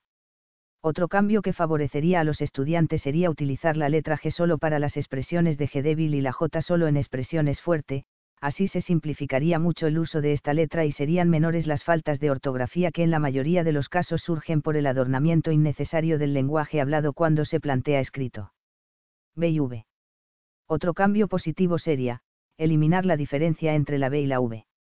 En la expresión hablada no existen diferencias entre estas dos letras y por lo tanto tampoco tienen por qué haberlas en la expresión escrita, la verdadera unidad de medida para plantear el lenguaje escrito debería ser imitar al lenguaje hablado, porque si una persona se expresa con la debida corrección, no tiene sentido que luego tenga que escribir sin ella. El origen de la confusión se debe a las palabras que se encuentran antes y después de estas letras y que llevan a pensar que según el caso se debe utilizar una u otra. Y hoy. Otro ejemplo de lo absurdo es distinguir entre la Y de la primera latina. Parece que el objetivo de los lingüistas fuera el de atormentar a los estudiantes mediante la creación de disparatadas normas del lenguaje como la que dio lugar a esta diferencia, puesto que lo lógico sería la existencia de una sola versión de letra y puesto que como ya he dicho en la expresión hablada así ocurre. Elle hoy. Lo mismo ocurre con la diferencia entre la elle o la y para la expresión, ya, este caso también resulta una diferenciación innecesaria decidir en unos casos usar unas letras y en otros usar otra para el mismo sonido. C. Otro modo de complicar sin motivo el lenguaje es utilizar estas letras de manera distinta para representar un mismo sonido, me parece frívolo por parte de quienes se han puesto de acuerdo en alejar tanto la expresión hablada de la escrita porque en un afán de notoriedad para sí, han dado lugar a una complejidad del lenguaje escrito innecesaria e improductiva. Se debería utilizar siempre una misma letra para la expresión, K, y así simplificar el lenguaje equiparándolo al hablado. La R. También sería conveniente que se utilizase un modo claro para el manejo de la letra R, como por ejemplo que solo se refiriese a la R fuerte cuando se utilizasen dos seguidas. La C y la Z. Otra medida positiva sería desvincular la letra C de la Z, es decir, solo se utilizaría la letra C por ejemplo para pronunciar palabras como casa, pero en la palabra ciruela se usaría la Z, con este sistema cada letra solo correspondería a un sonido, el uso de la misma letra para indicar sonidos totalmente distintos resulta innecesario. A muchas personas les parecería extraño plantearse un lenguaje así, pero eso solo sería hasta familiarizarse con él, del mismo modo que cuando Europa cambió a utilizar el euro mucha gente siguió pensando en sus respectivas monedas nacionales al hacer los cálculos, pero eso no significa que no tenga sentido. Otra costumbre innecesaria es la de utilizar números romanos para referirse a fechas históricas, esta es una costumbre que lo que hace es complicar las cosas tanto a niños como a adultos, puesto que el hecho de que se esté comentando un suceso histórico no justifica que se utilice un idioma o numeración antiguos. Lo mismo se puede decir con respecto a la enseñanza del latín, este es un idioma que ya no se utiliza y aunque hay lenguas que se derivan de él, lo lógico sería que este idioma fuese estudiado tan solo por los lingüistas y al resto de los ciudadanos solo se les expusiera de una forma genérica, también sería bueno dejar de utilizarlo en los envases de medicinas, puesto que en este caso da la impresión que lo que buscan las empresas farmacéuticas es impedir que los ciudadanos comprendan la composición de las medicinas en lugar de explicar su contenido. En resumen, quisiera subrayar que, en mi opinión, lo mejor sería crear un lenguaje escrito lo más semejante posible al lenguaje hablado, de este modo los beneficios sociales serán incalculables a pesar de que esto cierre las puertas a aquellos académicos de la lengua que pretender ganarse una fama a costa de crear arcaicos e innecesarios formulismos que para los único que sirven es para enredar y complicar sin razón el aprendizaje del lenguaje a menores y adultos. La frivolidad de las ONG. Resulta llamativo que incluso en aquellas organizaciones que se dicen altruistas se dan comportamientos especulativos como ocurre con algunas ONG, y es que en esta época de contradicciones lo habitual es que las cosas sean lo contrario de lo que aparentan, un ejemplo de ello son ciertas ONG que por un lado plantean a la sociedad que quieren luchar contra el hambre en el mundo recaudando dinero para la compra de comida, pero al mismo tiempo dejan en un segundo lugar la verdadera causa de la desnutrición que es el hecho de que en los países subdesarrollados lo común es que todo el crecimiento económico se invierta en un incremento de población que sigue siendo pobre. Es decir, que lo que no es lógico, es que aquellas personas que se hallan en el umbral de la pobreza, sin embargo inviertan todas sus ganancias en formar familias numerosas, por lo tanto si las ONG quisieran ayudar a estas personas lo primero que tendrían que hacer es luchar contra la superpoblación que es el mayor mal de los países que tienen este problema, es decir, es necesario formar tanto a los gobiernos como a las personas en una política de control de la natalidad, ya que un pobre con hijos lo que hace es causar más pobreza, precisamente China fue valiente en esta cuestión, porque creó un programa para evitar el excesivo crecimiento de población y en la actualidad es uno de los países con mayor crecimiento económico en el mundo, su política de control de natalidad se puede mejorar, pero es evidente que fueron valientes y pioneros en plantearse esta importante cuestión como forma de combatir la pobreza y aproximarse al nivel de progreso de Occidente. Otra cosa en la que las ONG no deberían caer nunca es en los comportamientos semiterroristas o ilegales en los que con frecuencia se adentran, y es que resulta tentador para estas organizaciones recurrir a estos comportamientos por la difusión que se hace de ellos en los medios de comunicación, es decir, al uso de la violencia o la ilegalidad. Los medios de comunicación responden haciéndoles una campaña de publicidad gratuita que es lo que en realidad persiguen, sin embargo con estas actitudes se desacreditan a sí mismas y hacen dudar sobre cuáles son sus verdaderas intenciones. Hay que tener en cuenta que al fin y al cabo las ONG en el fondo son empresas que tienen unos ingresos y gastos y resulta fácil para ellas pasar de los motivos altruistas al mero afán de lucro y los ciudadanos antes de hacer una donación a una de estas organizaciones deberían preguntarse cuántas de ellas muestra de forma pública su balance de ingresos y gastos como prueba de sus buenas intenciones. Mis dudas. Durante la lectura de mis distintos libros el lector habrá podido observar cómo para algunas cuestiones se plantean distintos caminos, esto es porque la ciencia y en especial la filosofía no es algo que tenga que condicionarse a un solo camino de evolución o pauta científica, la explicación es muy sencilla y es que el progreso no consiste en sustituir algo malo por algo bueno, sino en sustituir algo bueno que ha sido válido durante cierto tiempo por algo mejor, solo el tiempo se encargará de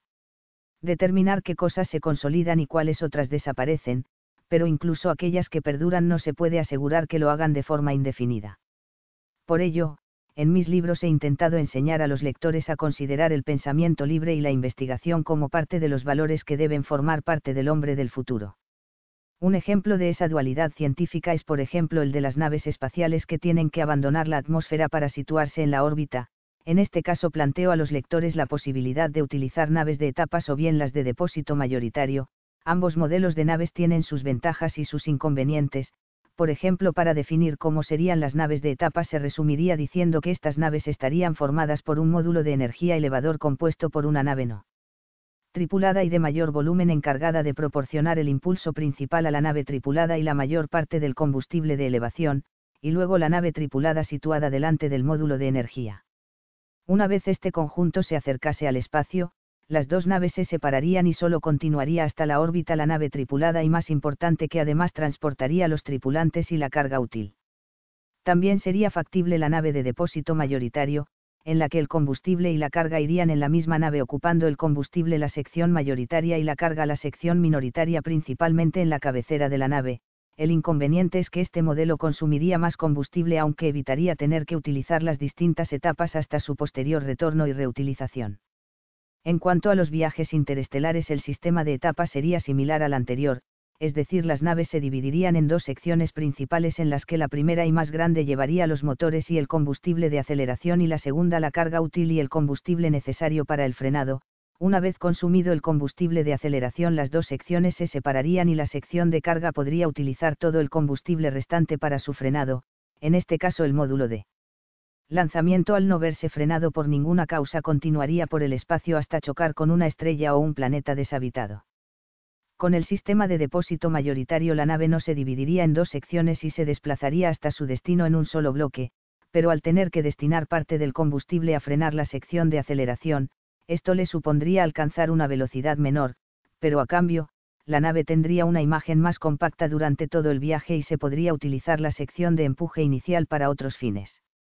Otro ejemplo de los distintos caminos que la ciencia ofrecerá al hombre del futuro es el de la elección de si es mejor la vida en la órbita planetaria o en la superficie de los planetas y lunas, en el espacio se beneficiarían de una gravedad artificial perfecta mediante el uso de los sistemas centrífugos, una atmósfera transparente y energía solar abundante, en cambio de elegir la permanencia en la superficie se podrían tener todos los recursos planetarios sin tener que salvar las distancias hasta el espacio y además se podrían utilizar de manera indefinida evitando la pérdida de los gases de reacción que usarían las naves en el espacio.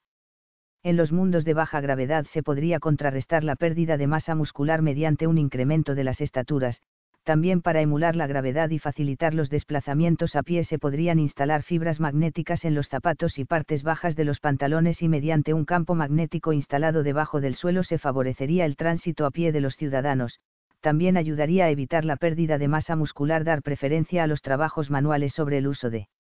máquinas. Sin embargo, en el espacio no existirían estos problemas de gravedad, pero habrían otros como la distancia al planeta y las consiguientes dificultades para acceder a sus recursos o para realizar viajes de turismo, las dificultades para protegerse de los meteoritos o las radiaciones cósmicas o los problemas que ocasiona la necesidad de evitar la pérdida de los gases de reacción de las naves, estas decisiones corresponderán solucionarlas a las sociedades venideras que tendrán que optar por un camino u otro sin que esté muy claro cuál es el mejor.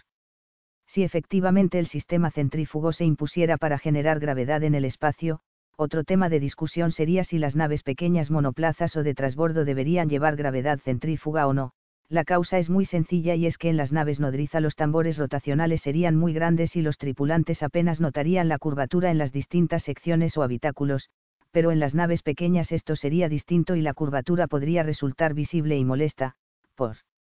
ello se podría optar por diseñar estas naves totalmente verticalizadas y servirse solo de la gravedad magnética como modo auxiliar a la gravedad que ya se tendría en las naves nodriza o en los planetas a los que descenderían, no obstante hay quienes podrían pensar que también estas naves deberían tener tambores rotacionales de gravedad, estos tambores seguramente irían centrados en su estructura mediante un proceso de duplicidad estructural y así beneficiarse de este tipo de gravedad.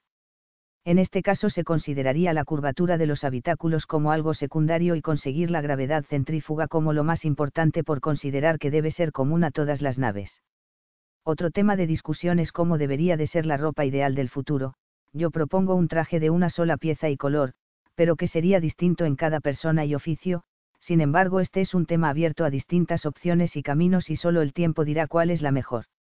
A diferencia de la filosofía, las cuestiones técnicas que afectan al hombre resultan mucho más amplias y moldeables de lo que pudiera pensarse y muchas veces la clave para encontrar la mejor solución no depende solo de los análisis científicos sino también de los gustos y la sensibilidad de las personas. Por lo tanto, podría decirse que el progreso de la ciencia parece el resultado de la competición entre distintas opciones y la diferencia entre ellas muchas veces resulta escasa, pero la mejor opción es aquella que supera a las demás aunque sea por poco, Por ello no resulta fácil dilucidar esta cuestión. El modelo educativo ideal. Un fallo que se da con frecuencia en el modo de plantear la educación a los menores es que no se sabe distinguir la forma en que se tiene que aplicar a un modelo de educación obligatoria de otra que no lo es, y es que con frecuencia se plantean las dos como si fueran la misma cosa cuando hay importantes diferencias que es importante resaltar. Y es que toda educación de naturaleza obligatoria debe al mismo tiempo tener un perfil suave y fácil de aprender precisamente por su carácter de obligatorio, es decir, una mezcla entre juego y aprendizaje. Otra característica de este tipo de educación debe ser la exigencia de unos requisitos reducidos para poder superar cada curso. De no ser así, se corre el riesgo de traumatizar a los niños en su infancia, por exigírseles unos planteamientos y ritmos de estudio que no encajen con su personalidad y es más importante que en esta fase de la vida la educación se haga sin presiones, para evitar causar daños a su sensibilidad y evitar que los niños rechacen el aprendizaje. Por otro lado, es diferente cuando la educación es voluntaria y solicitada por el alumno, sobre todo siendo adulto, en este caso sí es lógico que tenga una estructura más estricta y exigente por no haber existido condicionamiento hacia el alumno para la realización de tales estudios y además por tener la edad suficiente como para poder decidir lo que quiere. Los adultos prematuros. Es un gran error confundir a un adulto prematuro con un niño inteligente, los adultos prematuros son niños que tienen la personalidad propia de un adulto y eso les dota de una mayor capacidad de concentración y un carácter más marcado, lo que no implica ser más inteligentes. Precisamente, la naturaleza hizo que los niños tuvieran una menor capacidad que los adultos para desarrollar una personalidad, porque así podrían adquirir suficientes conocimientos antes de formar una personalidad definitiva. Con los adultos prematuros esto ocurre muy pronto, pero a cambio, se corre el riesgo de tener una personalidad con juicios inmaduros y precipitados. Desgraciadamente, estos niños al llegar a la edad adulta dejan de ser distintos de los demás, salvo por la creencia de quienes les consideran más inteligentes o la formación suplementaria que se les haya podido dar. El auténtico niño inteligente no se caracteriza por ir muy aventajado en el colegio, sino por tener una personalidad diferente e imaginativa, proclive incluso a no seguir con facilidad el sistema o ritmo que el colegio le marca, por ello es posible que en algunos casos vayan por detrás de la mayoría en sus estudios y no por delante como ocurre con los adultos prematuros, aunque cada caso es diferente. De todos modos lo mejor es no separar a los niños en base a estos conceptos, pues se corre el riesgo de encumbrarlos, lo cual podría perjudicar su proceso de educación. Es mucho mejor que cuando la educación sea obligatoria, tenga en cuenta todas las sensibilidades de los niños y así el proceso de aprendizaje resulte sencillo y asequible a cada forma de ser la educación moral en la infancia. También es un error pensar que una actitud blanda es siempre preferible en la educación de los niños, puesto que si bien en la enseñanza general impartida en los colegios es mejor este método, sin embargo en el orden moral no funciona de la misma forma, puesto que es en la infancia cuando se puede formar una personalidad sana en los niños y es cuando los padres y educadores tienen que actuar, es decir, para una educación moral correcta es necesario que aquellos que participen en esa educación traten de enseñar a los niños la diferencia entre el bien y el mal de modo que sepan que toda conducta inicua y rechazable por parte de ellos debe tener una respuesta igual y contraria por parte de los educadores, del mismo modo toda conducta correcta por parte de los niños debe ser también correspondida con una actitud de recompensa por parte de los educadores. Si se pierde la oportunidad de formar moralmente a los niños en la infancia se corre el riesgo de que se conviertan en adultos inadaptados e incapaces de saber la diferencia entre lo que les corresponde a ellos y lo que es propio de los demás o dicho de otro modo que pueden pensar que hagan lo que hagan no hallarán castigo a sus acciones a unas sabiendas de ser ilícitas por haber estado demasiado sobreprotegidos en la infancia. No es mejor el padre que se limita a dar dinero a sus hijos y que nunca les castiga. El padre ideal debe por un lado recompensar a sus hijos por sus acciones correctas, pero también estar dispuesto a castigar las equivocadas cuando se hacen a sabiendas de estar mal. Es en la infancia cuando los niños tienen su personalidad sin definir y por lo tanto es en ese momento cuando corresponde este tipo de formación.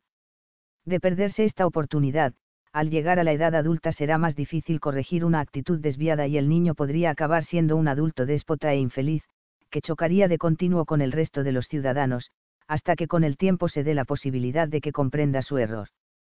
También es importante subrayar que es en la escuela donde tiene que darse la educación filosófica o religiosa, puesto que esta asignatura en ningún caso es de valor inferior a las demás, pero debe de estar libre de injerencias externas como las sectas u organizaciones religiosas privadas como la católica.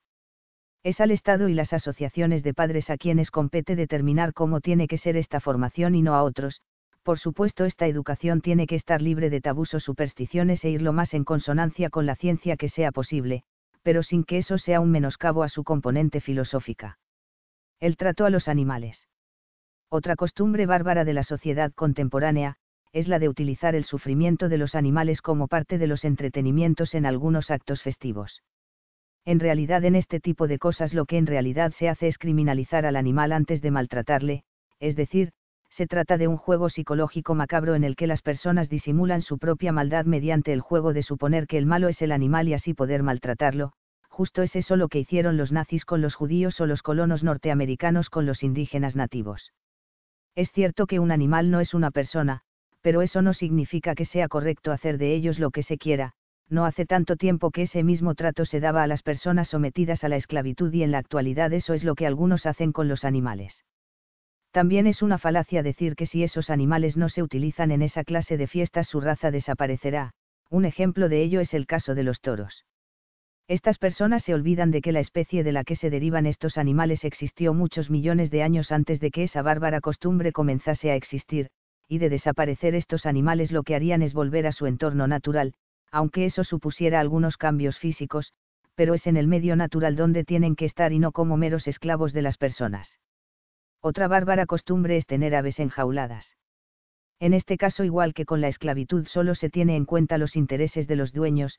pero el animal es considerado como un mero objeto sin derechos ni sentimientos, cuyo único fin es entretener a quienes les enjaulan. Lo mismo ocurre con el circo, donde a los animales se les hace realizar ridículas piruetas a cambio de comida en un ejemplo de completo desprecio a su modo de vida natural. Aquellas personas que afirman estar en contra de las prácticas esclavistas deberían demostrarlo aplicándolo también al trato con los animales. Sería deseable que los países que en sus leyes establecen como regla básica el rechazo al sufrimiento innecesario de los animales fueran un modelo a imitar para los demás.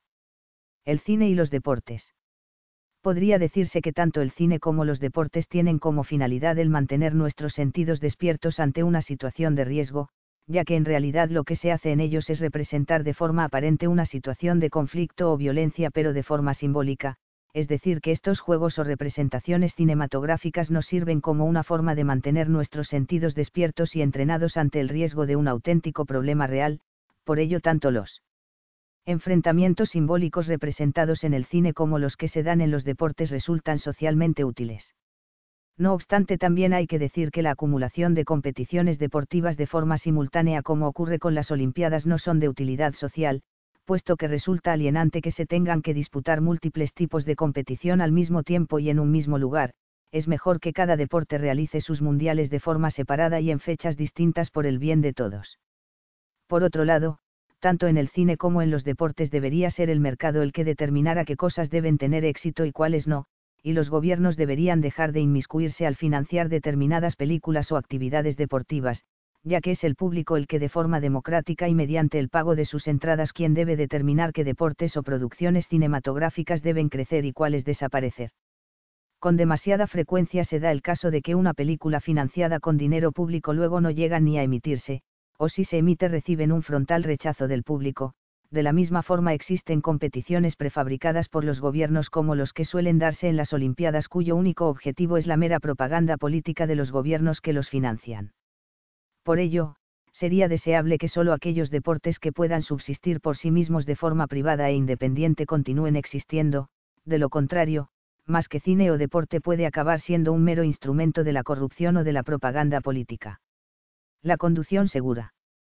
La única forma de conseguir que un medio de masas como las carreteras resulte un entorno seguro es mediante la implantación de unas reglas de circulación que aunque pueda no satisfacer todas las expectativas de los conductores, sin embargo permita que sea un medio seguro y válido para la mayoría de las personas y vehículos. Por ello, sería bueno crear un sistema por el que en las vías de circulación con solo un solo carril para cada sentido se tenga prohibido el adelantamiento entre vehículos provistos de motor con el fin de evitar que se pueda rebasar el carril contrario con el riesgo de colisión frontal o salida de la calzada que esto supone. Hay que tener en cuenta, que en este tipo de vías los vehículos que van en direcciones contrarias tienen que pasar tan cerca unos de otros que prácticamente se tocan, no es razonable entonces que se permita rebasar los carriles hacia el lado contrario cuando esto se pueda evitar, Para que esta norma resulte viable sería necesario establecer una velocidad mínima obligatoria para todos los vehículos a motor que permita la circulación con fluidez sin tener que salir del carril. Esta velocidad no podría ser muy elevada a causa del excesivo riesgo de colisión que se deriva de estar las vías tan cerca unas de otras y para que la mayor cantidad de personas y vehículos puedan utilizarla, por supuesto en vías de dos carriles para cada sentido esta regla no se aplicaría. Estas reglas pueden parecer restrictivas, pero evitarían accidentes y protegerían a los distintos tipos de conductores que utilizan las carreteras al primar la seguridad sobre la velocidad. La causa de la confusión se debe a que durante mucho tiempo los vehículos con motor y los que carecen de él han compartido las mismas vías de circulación dando lugar con ello a la necesidad del adelantamiento, pero eso no justifica que los vehículos ya motorizados se adelanten entre sí invadiendo el carril contrario con el riesgo que eso supone. Es sorprendente que los gobiernos afirmen estar preocupados por el elevado índice de accidentes de tráfico que todos los años se dan en el mundo, y sin embargo no se atrevan a afrontar la solución del problema que aquí se plantea. Quizás al lector le parezca que este tema no tiene la importancia que le doy en este libro, pero si este problema le hubiera afectado personalmente a él o a algún miembro de su familia comprendería que no es un tema banal, sino de primer orden, dada la gran cantidad de accidentes y muertos que se dan todos los años en el mundo, muchos de ellos a causa del problema que aquí expongo. En un medio colectivo como el tráfico, los intereses particulares de los conductores tienen que estar siempre por detrás de los colectivos y los gobiernos tienen que tener el valor y el sentido común para dejarlo claro. Capítulo 5. La cuestión médica. El mito del sol. Es un gran error la mitificación que se está haciendo del sol en la sociedad contemporánea, hace algunos miles de años el ser humano comenzó a perder el pelo que recubría su cuerpo precisamente porque pasó a utilizar la ropa, es decir, que el pelo cumplía la función de capa protectora para la piel de las peligrosas radiaciones solares. Pero en la actualidad ese afán por mostrar una apariencia morena debido a una equivocada sobrevaloración de este hecho, ha llevado a la sociedad a un alarmante incremento en los casos de cáncer de piel. El mito del efecto benéfico del sol, basado en el argumento de que produce vitamina D, lo que ha provocado es que la sociedad se exponga al sol sin la debida protección que exige la situación. No es falso que el sol sea beneficioso para la salud o que una moderada exposición favorece el desarrollo de vitamina D, pero con la exposición que se recibe a través de la cara o los brazos es más que suficiente para generar la vitamina necesaria y todo lo demás entra en el terreno de lo mítico y de las modas pasajeras. Lo cierto es que la piel necesita una protección continuada frente a las radiaciones solares excepto en casos excepcionales, y exponerse al sol como fin último resulta un error, además el remedio a algunas enfermedades no es necesariamente el sol sino el calor que es otro de sus efectos. Por lo tanto, la exposición al sol como fin y con el cuerpo semidesnudo debería ser descartada de las prácticas sociales y también de las recomendaciones médicas, porque aparte de la indefensión que la piel tiene sin la ropa, hay otro efecto añadido causado por el sol, que es su envejecimiento prematuro. La verdadera causa de la mitificación de tomar el sol tuvo su origen en el hecho de que a principios del siglo XX se tendió a asociar el tono moreno de la piel con un mayor nivel económico y por lo tanto conseguir ese tono se convirtió en un objetivo prioritario para amplias capas sociales. La explicación es sencilla y es que antes de la revolución industrial, el color moreno se asociaba a la pobreza y al trabajo en el campo, pero con la industrialización los obreros pasaron a trabajar en fábricas y talleres al resguardo del sol, es entonces cuando el tono moreno pasó a considerarse símbolo de tiempo libre y nivel económico alto. Lo lamentable es que los médicos se dejaron llevar por esta moda y condescendieron en una mitificación de la exposición al sol subestimando el riesgo que supone y es que en ningún caso o solo en casos muy excepcionales se debería recomendar la exposición directa a estas radiaciones de amplias zonas corporales. Optimismo y depresión. Optimismo. Es un gran error fiarse de un estado de gran optimismo, pues quien así está lo que hace es bajar la guardia y quedarse más expuesto ante los riesgos de accidente o a los problemas de la vida. Lo más lógico es situarse en un estado mental que podría decirse que se encontraría en el término medio del optimismo y la depresión, de este modo el cerebro está más predispuesto a poderse adaptar a cualquier estado de ánimo repentino que le pudiera sobrevenir. Lo ideal por supuesto es ser feliz, pero una de las causas de la felicidad es precisamente el discurrir equilibrado de las circunstancias de la vida y el excesivo optimismo solo debería ser algo correcto de manera excepcional. Qué gran vanidad es pensar que todo va a ir bien siempre, porque esta es una actitud irreal que ignora el hecho de que todos estamos expuestos a tener malas rachas o accidentes, puesto que de los hechos que nos suceden no todos dependen de nuestra propia voluntad, Grandes imperios que se creían omnipotentes como el romano cayeron cuando esto parecía casi imposible. Esto demuestra que cuando las cosas van bien es conveniente no caer en la fácil vanidad de pensar que las cosas no pueden cambiar y actuar con prudencia y con la necesaria humildad de espíritu tratando de ser felices, pero sin pensar que uno está a salvo de los problemas que puedan tener nuestros semejantes. Depresión. Podría decirse que existen dos formas de depresión, una sería la causada por un problema y la otra sería causada por un desequilibrio químico del cerebro, en el caso de que la depresión haya sido causada por un problema circunstancial o un disgusto, lo mejor para solucionarlo es detenerse momentáneamente y analizar el problema con tranquilidad y detenimiento. Para ello el cerebro provoca en quien lo sufre un estado de abatimiento que en el fondo lo que busca es aumentar el nivel de concentración y facilitar que la persona se detenga y resuelva la situación que causa el desánimo. Otra de las razones de ese abatimiento es intentar reducir el estado de tensión nervioso que podría desembocar en daños cerebrales o de otro tipo. Normalmente quien sufre una depresión de tipo ordinario causado por un problema este estado de abatimiento cesa en el mismo instante en que la persona encuentra la solución al mismo. Hay que añadir que intentar resolver los problemas con drogas es una gran equivocación, porque además de no resolverlo las drogas lo que hacen es disfrazar el problema, usarlas es un acto poco valiente y a lo que da lugar es a pasar de tener un problema a tener dos ya que las drogas perturban el normal discurrir del cerebro además de producir adicción. Hay que tener en cuenta que cuando tenemos un problema lo normal es estar tristes como forma de adaptarse a él y por lo tanto lo mejor es buscar una solución como forma de recuperar el ánimo, en cualquier caso las drogas no solo no lo resuelven sino que además fuerzan al cerebro a un estímulo artificial, cuando lo que éste necesita es seguir su propio camino de forma natural para superar el problema. No es lógico que si tenemos un problema por el que lo razonable es estar tristes, uno mismo o el médico nos dé sustancias de tipo estimulante, porque esto resultaría algo sin sentido que dificultaría nuestra recuperación. Además, existen mil formas naturales y sanas para recuperar el ánimo sin drogas. En cualquier caso, primero debe buscarse la solución al problema y después la recuperación del estado de ánimo. La depresión química. En cambio, es distinto el proceso de una depresión química. En este caso, esta no está causada por un problema circunstancial de tipo vital o psicológico, sino por un desequilibrio químico originado por distintas causas o una enfermedad. En este caso la persona se siente deprimida y no sabe por qué, entonces intenta encontrar una explicación y la busca en lo primero que se le ocurre. Pero intentar encontrar una solución al problema mediante un análisis es poco aconsejable, por no ser el problema psicológico sino químico, como por ejemplo una bajada de azúcar en sangre. Por lo tanto, es más apropiado dejar la mente en blanco hasta que se pase el efecto o intentar contrarrestarlo mediante el ejercicio físico. En este caso igual que en el anterior, tratar de disfrazarlo con drogas estimulantes también sería equivocado, pues aparte de los medicamentos que pueden solucionar el desequilibrio, se pueden buscar, como en el caso anterior, entretenimientos naturales y sin efectos secundarios. El sol y el estado emocional. Aunque resulte paradójico, el sol también puede ser un factor depresivo, cuando una persona se encuentra satisfecha con su situación el sol puede resultar sumamente estimulante y producir una sensación de alegría, pero hay personas que por tener preocupaciones o un estado de decaimiento emocional el sol les puede producir el efecto contrario, esto se debe a que estas personas se sienten como examinadas al pensar en las cosas que podrían hacer en esos días de clima agradable y que sin embargo no pueden realizar.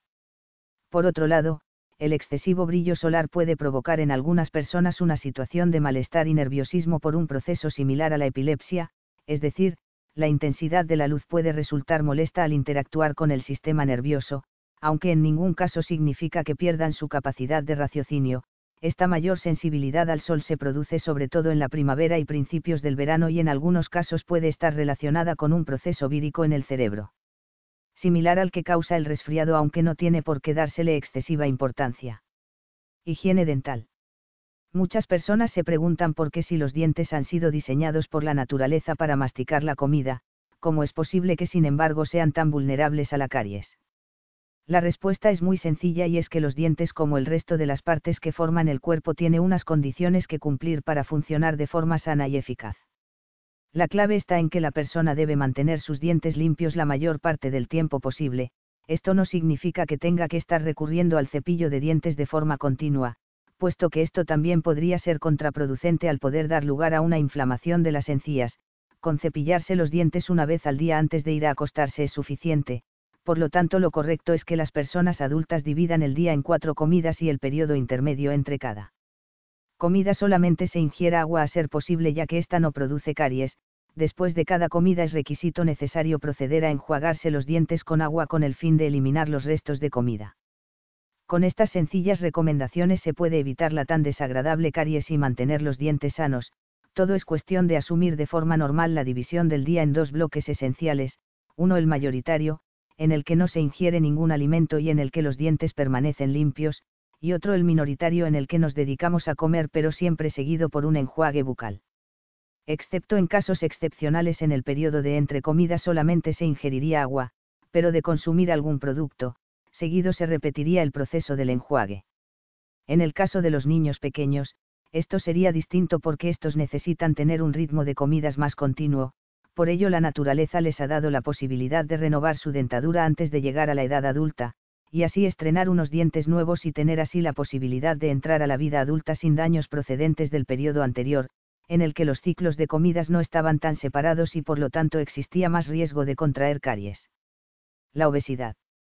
Es una falacia pensar que uno puede hacer lo que le da la gana con su cuerpo y luego consumir determinadas medicinas creyendo que todos los problemas de salud quedarán solucionados, porque tal creencia es falsa y pretenciosa. Una de las causas de gran número de enfermedades es precisamente la obesidad, cuando una persona consume alimentos que no necesita, lo que hace es poner a su cuerpo en una situación embarazosa al tener que procesar, almacenar y transportar estas reservas que no le hacen falta, todos estos esfuerzos adicionales lo que hacen es provocar un envejecimiento prematuro del organismo, además de provocar exceso de colesterol e infartos de miocardio. Es lamentable que todavía queden quienes alaban la obesidad como si fuera una elección como cualquier otra, cuando es evidente que se trata de una desviación del estado equilibrado y normal del cuerpo. También es una falacia negar que es mediante la ingestión de alimentos como se produce la obesidad, aunque también es cierto que en muchos casos comienzan con un fallo genético que provoca una sensación de hambre de forma continuada a quienes lo sufren y por lo tanto el control de la dieta en estas circunstancias se hace complicado. Una buena forma de combatir la obesidad sería dividir el día en cuatro comidas exclusivamente y durante el resto del día solo se consumiría agua. A su vez esas cuatro comidas se dividirían en dos grandes y dos pequeñas que se sucederían de forma rítmica, es decir, a un desayuno pequeño le sucedería una comida grande y a una merienda pequeña le sucedería una cena grande. También se puede modificar el orden de modo que el desayuno sea grande y la comida del mediodía sea pequeña, eso sería a voluntad de cada uno, un número de comidas limitado permite que el estómago se llene con facilidad y así se puede combatir la sensación de hambre, en el caso de los niños el número de comidas podría ser mayor por encontrarse en la fase de crecimiento.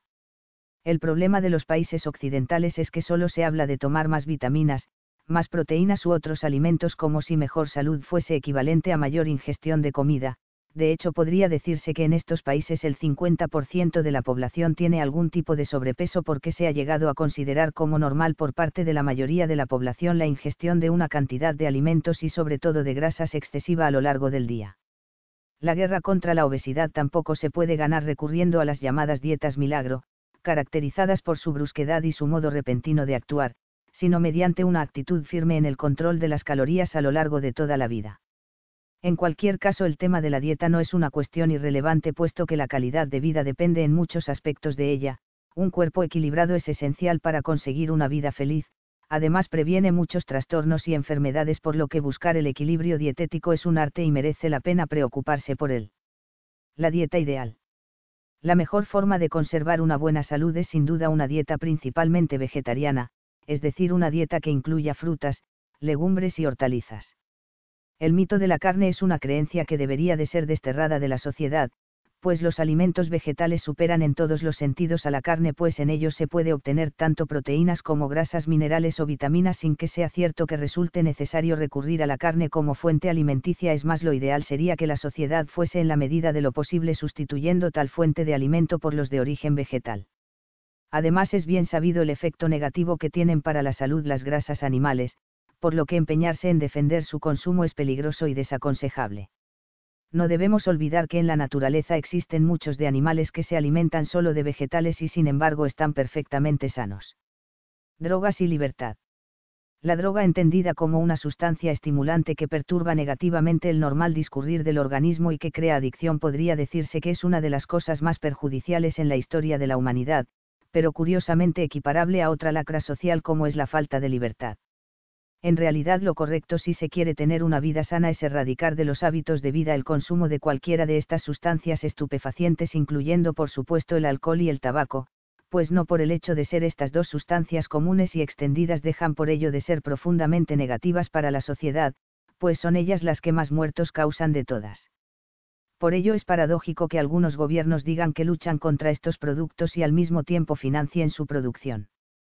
También resulta paradójica la política de condescendencia de algunos gobiernos con quienes causan daños a terceros en estado de embriaguez, puesto que esta política que considera atenuante en un juicio el estar borracho durante la comisión de un delito, lo único que hace es por un lado proteger el consumo de alcohol y por el otro provoca indefensión en las víctimas.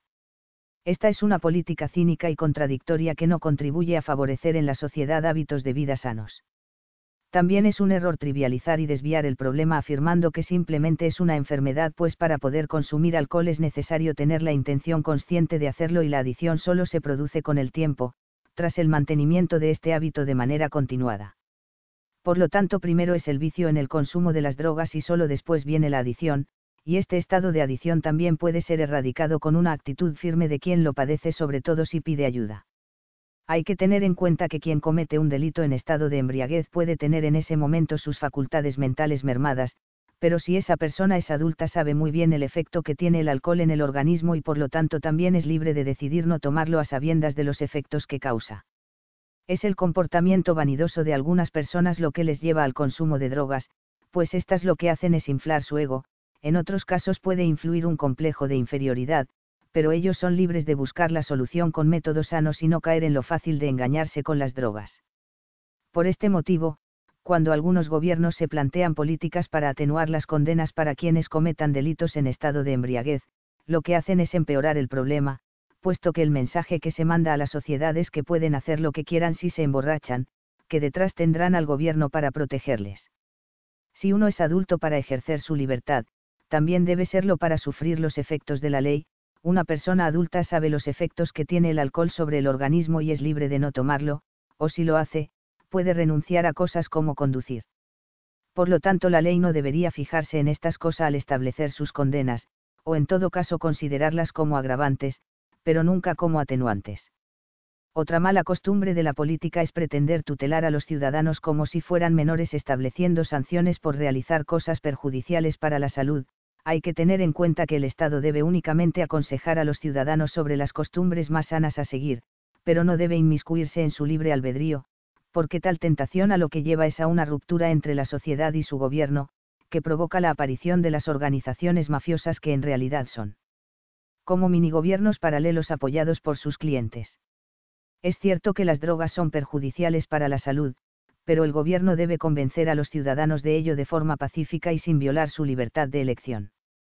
Lo mismo ocurre con la prostitución, sería deseable que esta práctica no existiera, pero para conseguirlo no es justificable el maltrato y la persecución de quienes se dedican a ello, sino más bien hay que crear las condiciones de ayuda social que permitan a estas personas salir de la marginalidad, es muy fácil prohibir estas cosas, pero si se quieren erradicar primero se deberán afrontar los problemas de exclusión social y ayudar a estas personas. Precisamente por el afán de los gobiernos por inmiscuirse en el libre albedrío de los ciudadanos sobre cuestiones de salud, es por lo que aparecieron las mafias como la que surgió a principios del siglo XX en Estados Unidos, lo paradójico es que estas mafias aún dentro de la ilegalidad, en cierto modo representaban una expresión de reclamo de justicia social al desobedecer las leyes del gobierno que pretendían limitar los derechos sociales. Es por este motivo por lo que las mafias se hacen grandes, porque el hecho de que una cosa sea insana no implica que tenga que ser ilegal, y si los ciudadanos creen que la ley seca no es correcta tienden a desobedecerla y por consiguiente se crea un poder paralelo al que tiene el Estado que da lugar a un triste enfrentamiento entre policías y ciudadanos. En ocasiones estas mafias llegan a ser tan poderosas que llegan a causar auténticas guerras civiles como ocurre en México y Colombia por ser países productores o de tránsito de drogas, mucha culpa de ello tiene los Estados Unidos por intentar imponer su política sobre las drogas a estos países induciendo así al enfrentamiento entre ellos. Lo correcto sería que en todos los países del mundo se distinguiera entre lo que es pernicioso y lo que es ilegal, de forma que no porque una cosa sea insana tenga por fuerza que ser ilegal, pues toda persona adulta debe ser respetada en su libre albedrío y que ésta pueda decidir que compra o que toma libremente los gobiernos, lo que deberían hacer es combatir las drogas en el aspecto cultural, aconsejando y orientando a la sociedad para que las abandone, y a aquellos que caigan en la adición. Ayudarles a salir de ella, pero bajo el principio de libre albedrío en el comercio o el consumo de estas sustancias. Así las mafias desaparecerían al no existir ya los gobiernos restrictivos hacia las libertades ciudadanas y los países que sufren por ello retornarían a una situación de paz. En definitiva, lo correcto es que los gobiernos por un lado respeten el derecho de los ciudadanos a consumir o comerciar con estas sustancias por muy rechazables que éstas sean, pero por el otro exijan el castigo que corresponda por la comisión de delitos bajo los efectos de ellas o el pago de los costes médicos que corresponda.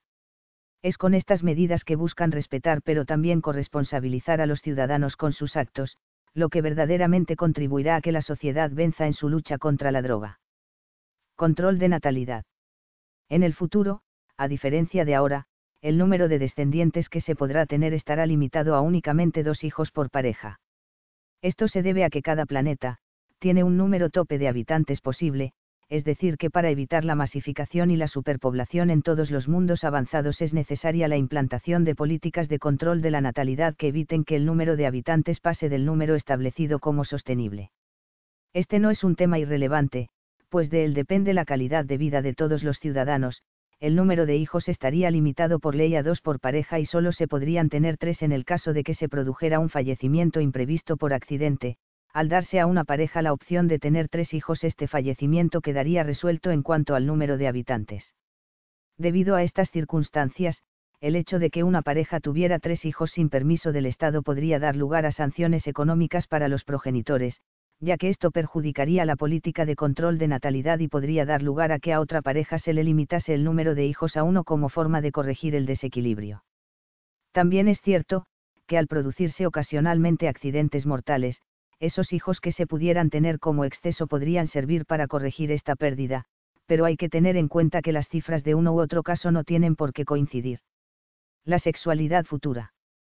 Es un gran error pensar que el sexo solo tiene sentido en el caso de querer tener hijos, la razón es muy sencilla y es que los mecanismos del estímulo sexual funcionan de forma continua igual que el resto de estímulos corporales, es decir, que del mismo modo que uno tiene hambre de forma periódica, también siente deseos sexuales.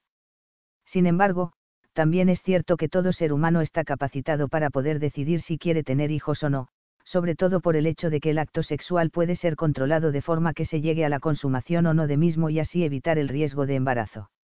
Es decir, que en el futuro, debido a las restricciones legales que limitaría los descendientes posibles a dos por pareja, se podría optar a dividir las relaciones sexuales a dos modalidades. Sexualidad completa e incompleta.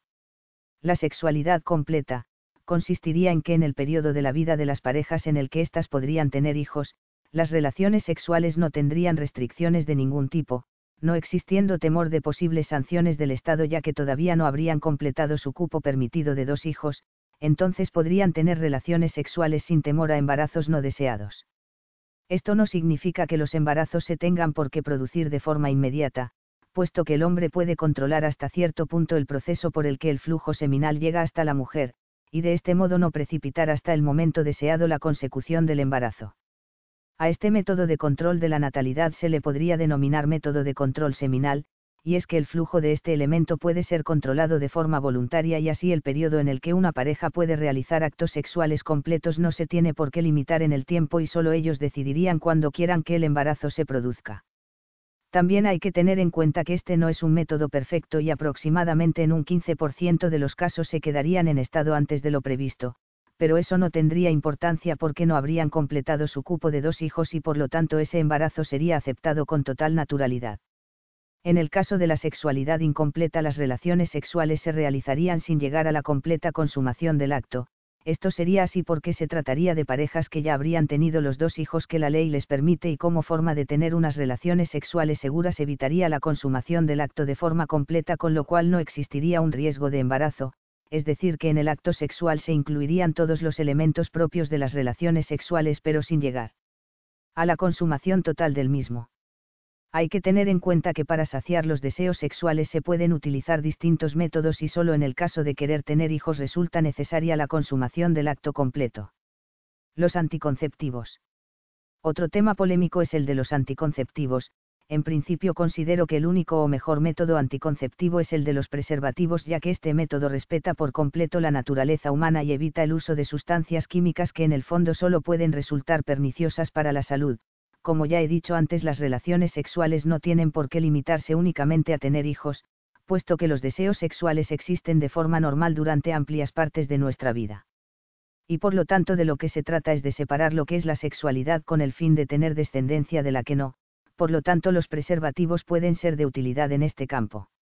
Sin embargo, también hay que decir que en el futuro y debido a las restricciones en el número de hijos posibles y a los defectos propios en los preservativos como el riesgo de rotura o la falta de realismo en las relaciones, las parejas podrían optar sencillamente por renunciar a mantener las relaciones sexuales de forma completa, es decir, que si bien realizarían actos sexuales de forma periódica, sin embargo optarían por que estas relaciones no terminaran en la consumación del acto, de esta forma también se evitaría exteriorizar esas relaciones al tener que adquirir y producir los preservativos y además se evitaría el temor de los embarazos no deseados y la consiguiente sanción del Estado. También es cierto que de optarse por el uso de los preservativos el número de embarazos no deseados podría ser reducido al combinar el uso de este dispositivo con el método de control seminal, pero no existiría una seguridad total, aunque los hijos tenidos de modo no previsto podrían suplir las perdidas por accidentes, pero hay que tener en cuenta que estas cifras podrían no coincidir y por lo tanto no servir como modo de control de población, sobre todo porque en los mundos avanzados las muertes por accidente serían muy escasas. El aborto. A finales del siglo XIX surgió entre los movimientos feministas la pretensión de que la ley las permitiera acabar con la vida de sus hijos no nacidos y así consumar definitivamente su realización como hombres, y es que el aborto es una gran abominación por el cual las feministas de una forma casi ritual proclaman su renuncia a su sexo y a su carácter de mujeres mediante el sacrificio de sus propios hijos, ya que precisamente son los hijos los que condiciona y definen de una forma mayoritaria la vida de las mujeres, esta alabanza del aborto y ese afán desmedido por imitar la vida de los hombres a lo que ha llevado es a un envejecimiento prematuro de la sociedad occidental y a una sumisión al proceso de colonización e inmigración extranjera aquellos que afirman que el envejecimiento de la población europea se debe suplir con inmigrantes lo hacen porque no aman ni a su raza, ni a su cultura, ni a su sociedad, y únicamente valoran los tópicos feministas que son los causantes de ese suicidio racial.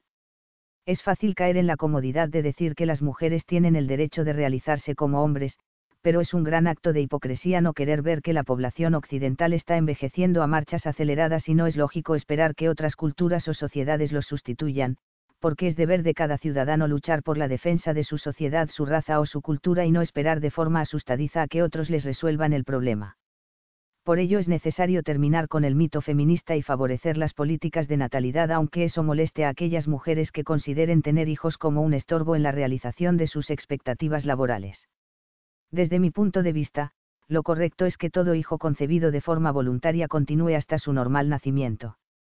Es una falacia discutir sobre si es un ser humano o no, porque quienes no desean tener hijos lo tienen fácil y es abstenerse de las relaciones sexuales o bien realizarlas de forma segura, pero pretender por un lado tener relaciones sexuales sin control y por el otro decir que se han quedado en estado sin saberlo es un acto de hipocresía y suprema estupidez.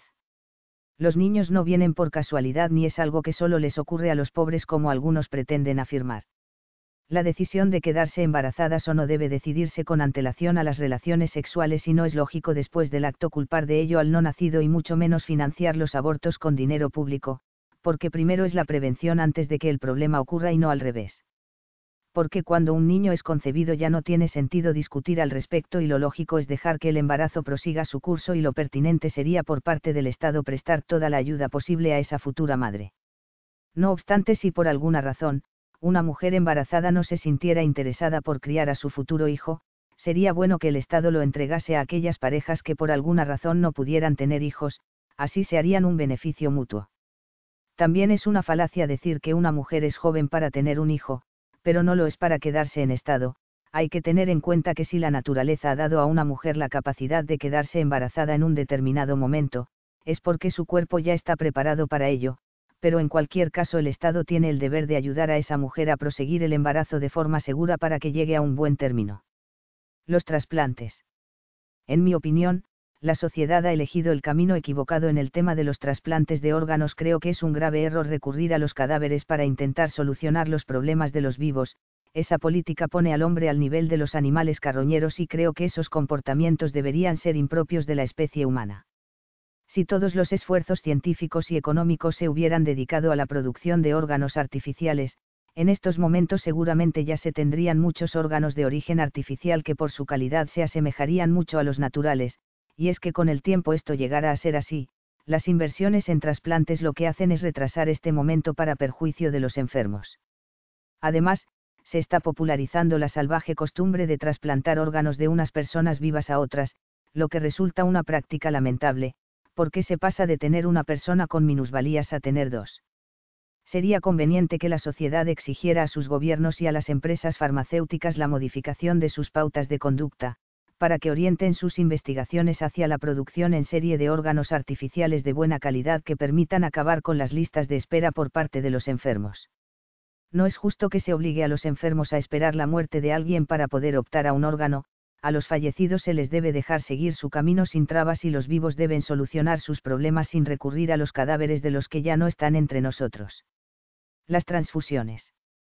En cambio, la cuestión de las transfusiones es distinta, porque la sangre es un bien recuperable, una persona que hace una donación puede recuperar en poco tiempo el fluido sanguíneo por lo que no se puede considerar estas donaciones como un trasplante de órganos. Sin embargo, las personas deberían ser celosas en esta cuestión y no aceptar donar su sangre hasta que los gobiernos exijan a cada ciudadano la obligación de hacer una donación a cambio de optar a recibir otra. No es lógico que una persona esté haciendo donaciones con fines altruistas y sin recibir nada a cambio, y sin embargo otras estén recibiendo sangre con frecuencia y se nieguen a donar, eso es una contradicción y una ingenuidad por parte de los donantes, es correcto ayudar pero también exigiendo justicia al Estado en aquellas cuestiones que corresponda, para ello se podría crear una cartilla de donantes por la cual solo aquellas personas que hubieran hecho una donación la tendrían y solo. Entonces podrían optar a recibir la sangre procedente de esas reservas. El origen de las enfermedades. En realidad, el origen de las enfermedades está en la mayoría de los casos en la terquedad de las personas que no respetan la naturaleza y los requisitos de su propio cuerpo, erróneamente se dejan llevar por vicios insanos y maltratan su cuerpo pensando que una medicina milagrosa podrá remediar el mal, pero eso es una falacia porque si las causas que ocasionan las enfermedades no son suprimidas las medicinas lo único que harán es empeorar los síntomas o crear nuevas enfermedades, porque en realidad las enfermedades no son más que los desequilibrios en las energías de nuestro cuerpo, ocasionados por nuestros malos hábitos de vida como el consumo de drogas entre las que incluyo el tabaco y el alcohol, o la alimentación excesiva que ocasiona la obesidad, el colesterol, y el envejecimiento prematuro del organismo, además de incontables enfermedades adicionales. Es necesario por lo tanto empezar a respetar a nuestro propio cuerpo y tener en cuenta sus propios requisitos y procesos naturales y de ese modo será mucho más difícil enfermar. En cualquier caso de producirse la enfermedad, lo primero para solucionar el problema es hacer un análisis sobre el propio comportamiento, porque en la mayoría de las ocasiones es el equívoco uso de nuestro cuerpo lo que las causa y por lo tanto es modificar ese comportamiento erróneo lo que las soluciona. De no ser así, es cuando las medicinas u otros tratamientos son necesarios, pero eso siempre debe ser con posterioridad al paso anterior, pues las medicinas, aun siendo muy útiles en determinados casos, de usarse en exceso también pueden ser causa de nuevas enfermedades. El parto ideal. Quisiera subrayar que una mujer embarazada no es una mujer enferma y la costumbre de pedirle que se recueste en posición horizontal para dar a luz es sumamente peligrosa, porque ese difícil momento que es el parto, en el que la mujer tiene que hacer grandes esfuerzos, si se coloca en posición horizontal puede ocurrir que un exceso de sangre llegue a la cabeza, con el consiguiente riesgo de derrame cerebral, además puesta en una posición más erguida, se podría servir de la ayuda de la gravedad. Para facilitar el desplazamiento del niño hasta la salida. Las enfermedades genéticas. Una de las mayores lacras de la sociedad contemporánea son las enfermedades genéticas hereditarias, estas enfermedades parecen una especie de maldición divina pero sin embargo son fácilmente eliminables, para ello solo es necesario un análisis científico de las personas afectadas y un seguimiento por parte del Estado para erradicarlas. Un procedimiento fácil sería que todas las personas que fueran portadoras de estas enfermedades solo tuvieran permiso legal para tener un solo hijo por pareja, la razón es evidente y es que así estos genes enfermos irían desapareciendo de forma paulatina al tener menos descendientes que las personas sanas. Otra forma puede ser la manipulación de los óvulos y esperma para eliminar los genes que transmiten la enfermedad, pero se corre el riesgo de causar otro tipo de malformaciones o nuevos problemas. También se podría plantear como solución que las personas portadoras de esos genes sencillamente renunciasen a tener hijos y a cambio pasasen a tener preferencia a la hora de adoptar niños huérfanos, así la maligna cadena de esas enfermedades quedaría extinguida. El dolor y las infecciones. Es un gran error tratar de huir del dolor abusando de los antiinflamatorios, porque un dolor leve no hay que asociarlo de forma automática a una enfermedad. En ocasiones lo que indica es un proceso de adaptación y cambio de nuestro cuerpo al medio que le rodea y estorbarlo con medicamentos resulta contraproducente, otras veces, como en el caso de algunas infecciones, el proceso inflamatorio facilita la llegada de los anticuerpos a la zona infectada y con ello elimina la infección. Por supuesto la fiebre elevada hay que combatirla por el riesgo de daños graves que conlleva, pero cuando es leve puede ser de utilidad, al favorecer el riego sanguíneo y el acceso de los anticuerpos a la zona infectada. En cuanto a las bacterias y virus, su función en la naturaleza no es causar daño a las personas necesariamente, pues su misión es la de descomponer la materia muerta y evitar que el mundo se convierta en un cúmulo de desechos sin reciclar. Sin embargo, cuando las bacterias entran en un cuerpo débil, el proceso es similar a si estuviera muerto y las bacterias lo que hacen es intentar descomponerlo y reducirlo a sus elementos básicos. Esto no significa que busquen el mal a las personas, puesto que estas clases de epidemias tienen más que ver con la desnutrición u otras causas similares que debilitan las defensas naturales. Otras veces el problema es el desconocimiento por parte del sistema inmunológico de nuevos virus, lo que provoca una lenta reacción a la infección. Hay que tener en cuenta que el cuerpo humano está lleno de todo tipo de bacterias, pero no por ello causan daño al estar en equilibrio con el sistema inmunológico que regula su cantidad, por supuesto el contacto con una cantidad excesiva de bacterias o virus pueden llegar a enfermar o a matar, pero eso no significa que su función en la naturaleza sea esa. En cuanto a los resfriados o gripes, los virus que los ocasionan son de tipo común y bien conocidos por el sistema inmunológico,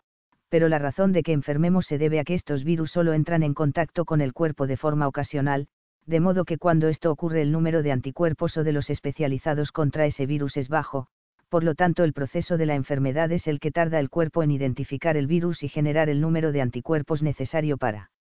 eliminarlo. Una vez la infección se elimina, vuelven a descender los anticuerpos y el proceso comienza de nuevo. En este sentido hay que subrayar que el protagonismo en la curación no lo tienen las medicinas normalmente sino el propio sistema inmunológico, por ello a este tipo de enfermedades se las podría definir como reversibles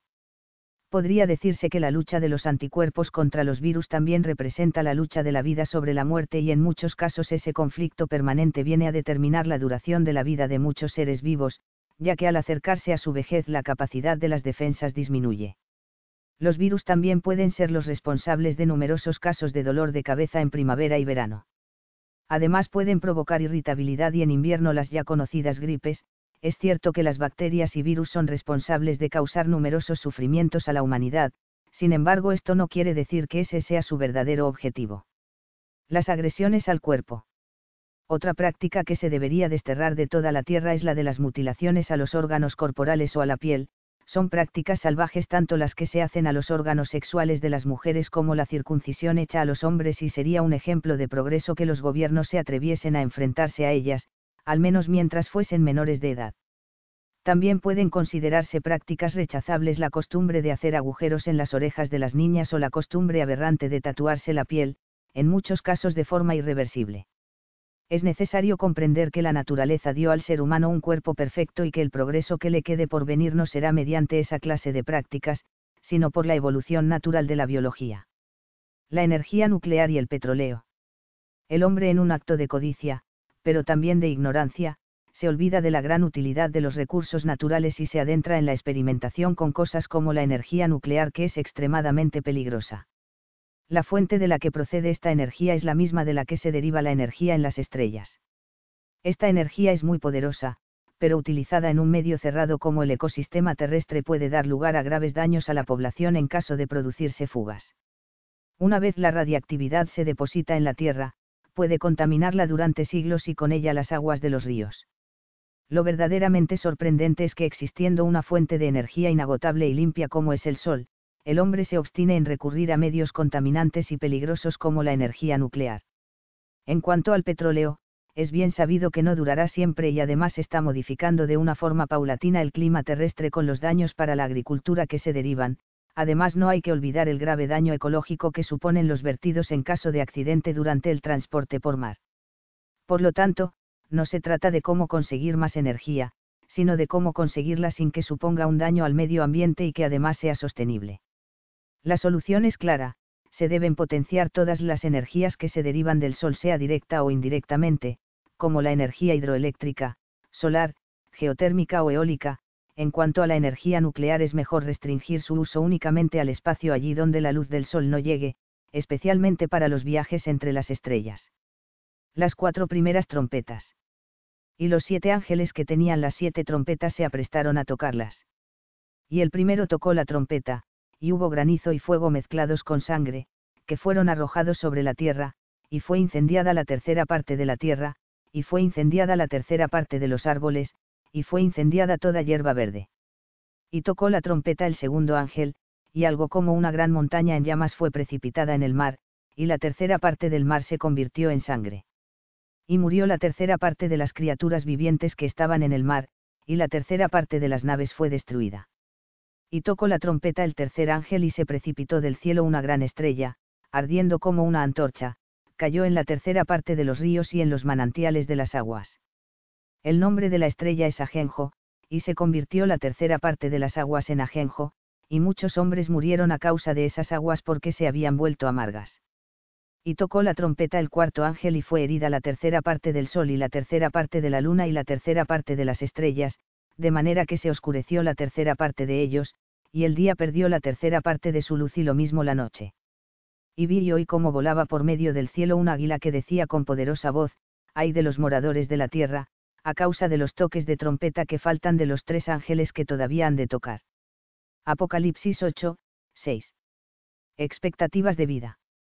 Se ha discutido mucho sobre por qué unos seres vivos tienen unas expectativas de vida largas y en cambio otros, más cortas.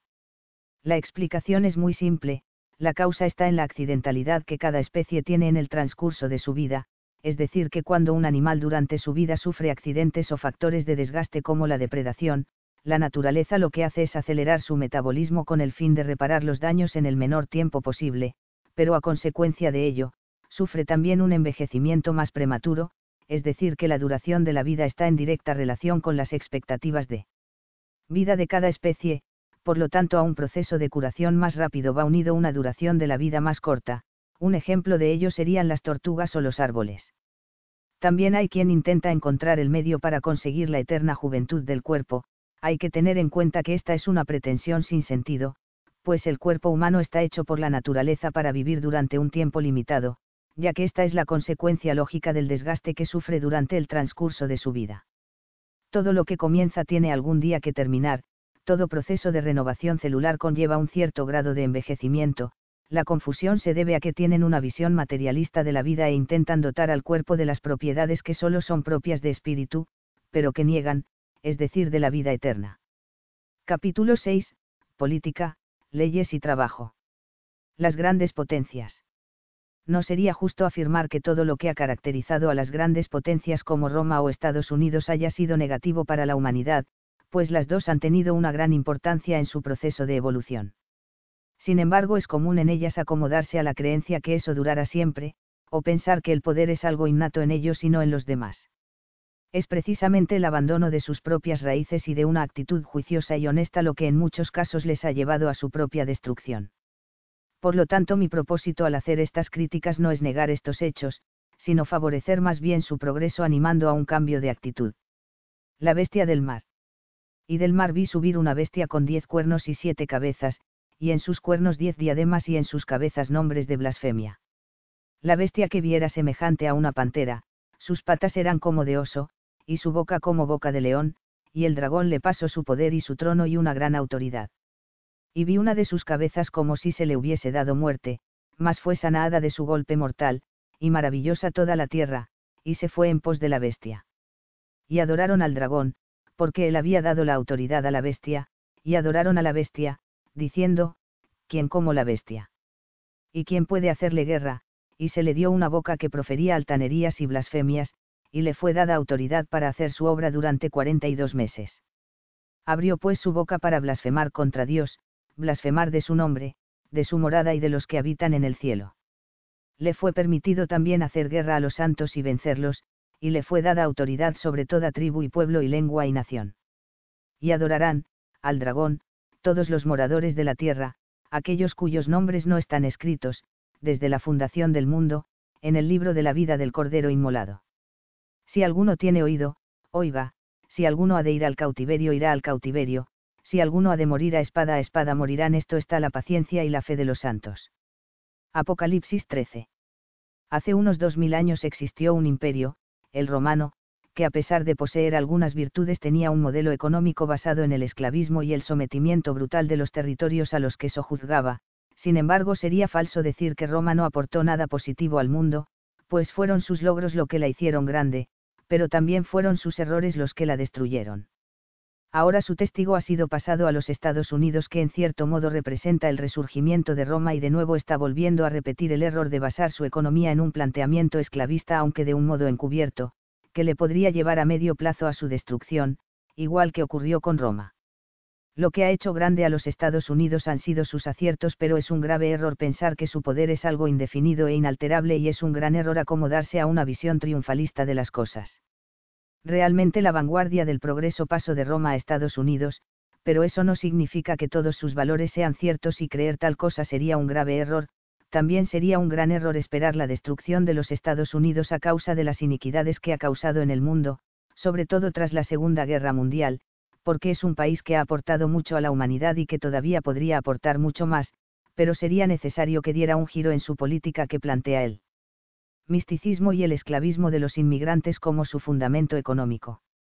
Un ejemplo de la parcialidad de los Estados Unidos es que continuamente exalta la maldad y la brutalidad de los nazis durante la Segunda Guerra Mundial y sin embargo practica una actitud de condescendencia y encubrimiento en la política de exterminio que el Estado de Israel ha mantenido con los palestinos durante decenios. Mucho más prudente y sensato habría sido si desde el surgimiento del Estado de Israel hubiera buscado una política de respeto mutuo entre unos y otros basado en el reconocimiento del derecho a existir tanto de Israel como de un Estado palestino independiente. Las falsas democracias. Qué gran falacia es ser de izquierdas o de derechas, como si la verdad solo pudiera tener un color político acaso se puede ser partidario de utilizar solo una mano y excluir el uso de la otra. Cuando una persona se decanta por tal actitud lo que está haciendo es negarse a sí mismo la posibilidad de tener una visión imparcial de las cosas y por lo tanto caer en el juego de los partidos. La bestia de la tierra. Y vi otra bestia bajo la tierra. Tenía dos cuernos como un cordero, pero hablaba como dragón. Y la autoridad de la primera bestia la ejercía toda en presencia de ella. E hizo que la tierra y sus moradores adorasen a la bestia primera, que había sido sanada de su golpe mortal obró también grandes prodigios, hasta hacer descender fuego del cielo a la tierra a la vista de los hombres. Y embaucó a los habitantes de la tierra con los prodigios que le fue dado hacer en presencia de la bestia, diciendo a los moradores de la tierra que debían erigir una estatua a la bestia que recibió un golpe de espada y revivió. Y le fue concedido animar a la estatua de la bestia de modo que la estatua de la bestia también hablase e hiciese quitar la vida a quienes no adorasen la estatua de la bestia. E hizo poner a todos, pequeños y grandes, ricos y pobres, libres y siervos, una marca impresa en la mano derecha o en la frente, a fin de que nadie pudiese comprar ni vender si no estaba marcado con el nombre de la bestia o el número de su nombre. Aquí la sabiduría, quien tiene entendimiento calcule la cifra de la bestia. ¿Por qué es cifra de hombre? Su cifra es 666. Apocalipsis 1 y 11. En la actualidad los partidos políticos también se afanan por marcar a los ciudadanos y convertirlos en instrumentos de sus intereses, les embaucan con sus instigaciones y fomentan el odio contra el resto de partidos con el único fin de anular su capacidad de raciocinio y obtener así un voto que lo que hace es convertir a los ciudadanos en cómplices de sus iniquidades, e impedirles poder hacer nada hasta las próximas elecciones. Porque cuando un ciudadano vota, lo que hace es dar su poder a unos políticos que ya no tendrán necesidad de contar con ellos como mínimo durante cuatro años, que es lo que suelen durar los ciclos electorales, y el poder de los votantes quedará secuestrado durante todo ese tiempo al no poder hacer nada para cambiar las cosas. A esta clase de democracia no se le puede considerar como tal, puesto que una auténtica democracia es aquella que consulta a los ciudadanos todas y cada una de las leyes de forma vinculante y no de manera simbólica como ocurre ahora. Con esto no quiero decir que no haya nada de positivo en los actuales modelos democráticos, pero es un grave error pensar que son los únicos posibles o que no se puedan mejorar, pero es posible que el proceso sea más complejo de lo que parece y requiera dejar de participar en ellos como forma de protesta si los políticos se niegan a cambiarlos. La nueva política. Por lo tanto, sería deseable que los ciudadanos exigieran a sus políticos la creación de un modelo político en el que el poder de decidir cada ley recayera exclusivamente en los ciudadanos y la clase política únicamente se dedicase a la redacción de tales leyes pero no a su aprobación, que podría hacerse de forma periódica a través de medios como Internet. Por supuesto, cosas como la monarquía no tendrían lugar en este tipo de sociedad avanzada, puesto que ese sistema político es propio de una época en la que conceptos como igualdad o justicia no tenían cabida en la política y por lo tanto es normal que desaparezcan. En una sociedad auténticamente democrática no pueden existir cargos políticos reservados a determinadas personas de forma obligatoria o con impunidad legal, porque eso está en contradicción misma con el principio de democracia. La crisis económica del 2009. En el fondo, el origen de la crisis económica del 2009 tuvo su origen en un problema de competitividad entre Occidente y las economías emergentes, principalmente la China. Aunque el origen en la práctica de la crisis fue un problema bancario, ese problema solo fue la consecuencia de esa pérdida de competitividad de los países desarrollados frente a los que no. Es cierto que en China y en otros lugares se utiliza una política económica de tipo esclavista por las condiciones extremas a las que se somete a sus trabajadores, pero también es cierto que en los países occidentales se han acomodado a una política económica basada en un excesivo subvencionismo que ha ido socavando las raíces de la economía y la competencia de sus empresas. Mientras tanto, los sindicatos, lejos de advertir este problema, solo se han preocupado de realizar reivindicaciones de tipo económico pensando que los fondos de las empresas son ilimitados y olvidándose que al final son los mismos trabajadores los que pagan las reivindicaciones con su trabajo.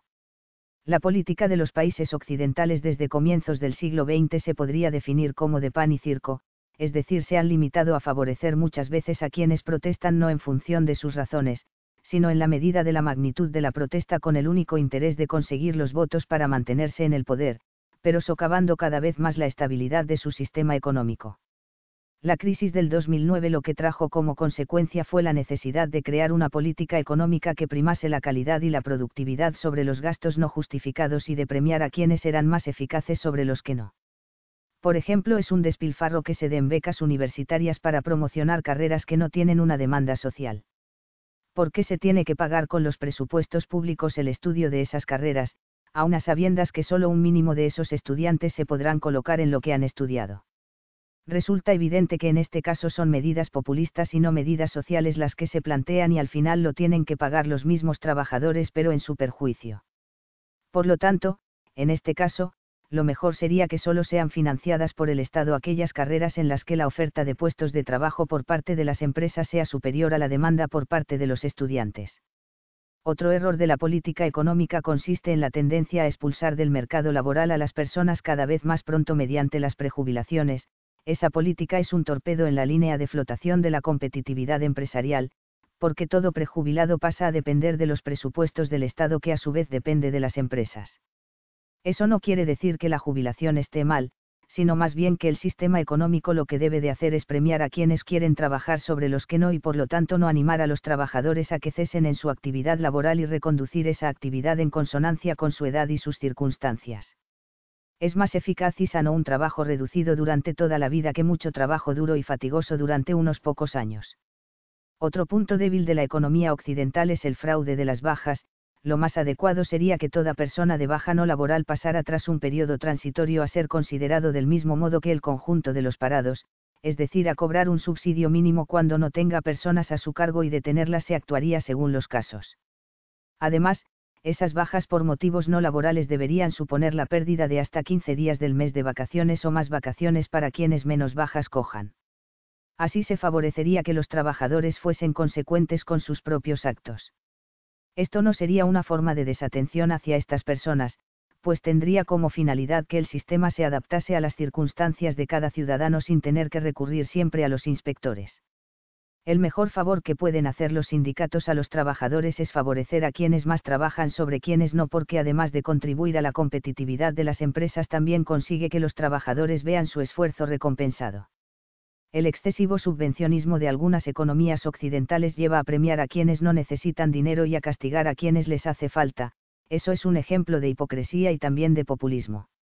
No hay que confundir subvencionismo con ayuda social, puesto que la ayuda social debe buscar la integración de los necesitados en el sistema económico y así regresar a la sociedad las ayudas percibidas.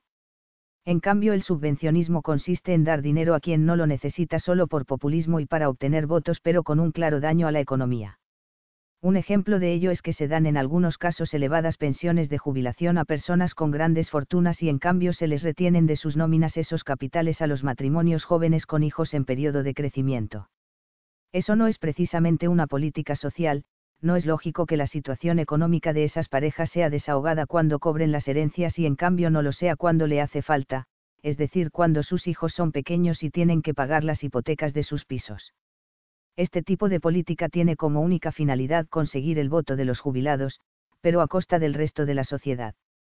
Lo lógico por lo tanto es que las pensiones de jubilación estén en consonancia con los bienes de cada perceptor y esa pensión sea entonces una ayuda para quien le haga falta más que un medio para aumentar su fortuna. Otro error de la política económica occidental es interferir continuamente el ritmo de trabajo intercalando días festivos en medio de la semana, eso constituye un perjuicio para la eficacia en el proceso de trabajo y no favorece a empresas o trabajadores.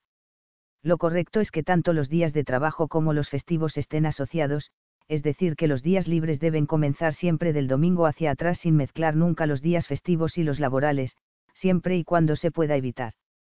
Otra cosa que debería cambiar es el tema de las pensiones de viudedad, nunca se debería cobrar una pensión cuando el perceptor no tenga hijos menores o personas a su cargo y se esté en edad de trabajar, el sistema económico debe favorecer el trabajo sobre la ociosidad cuando se trate de personas jóvenes. Es cierto que las economías emergentes también deberían cambiar para hacer más justas las condiciones laborales de sus trabajadores, aunque eso les suponga ser un poco menos competitivas. Una forma de paliar el déficit público puede ser el incremento de los impuestos, pero puede ser un arma de doble filo y volverse contra el Estado al provocar la reducción del consumo y por lo tanto más paro.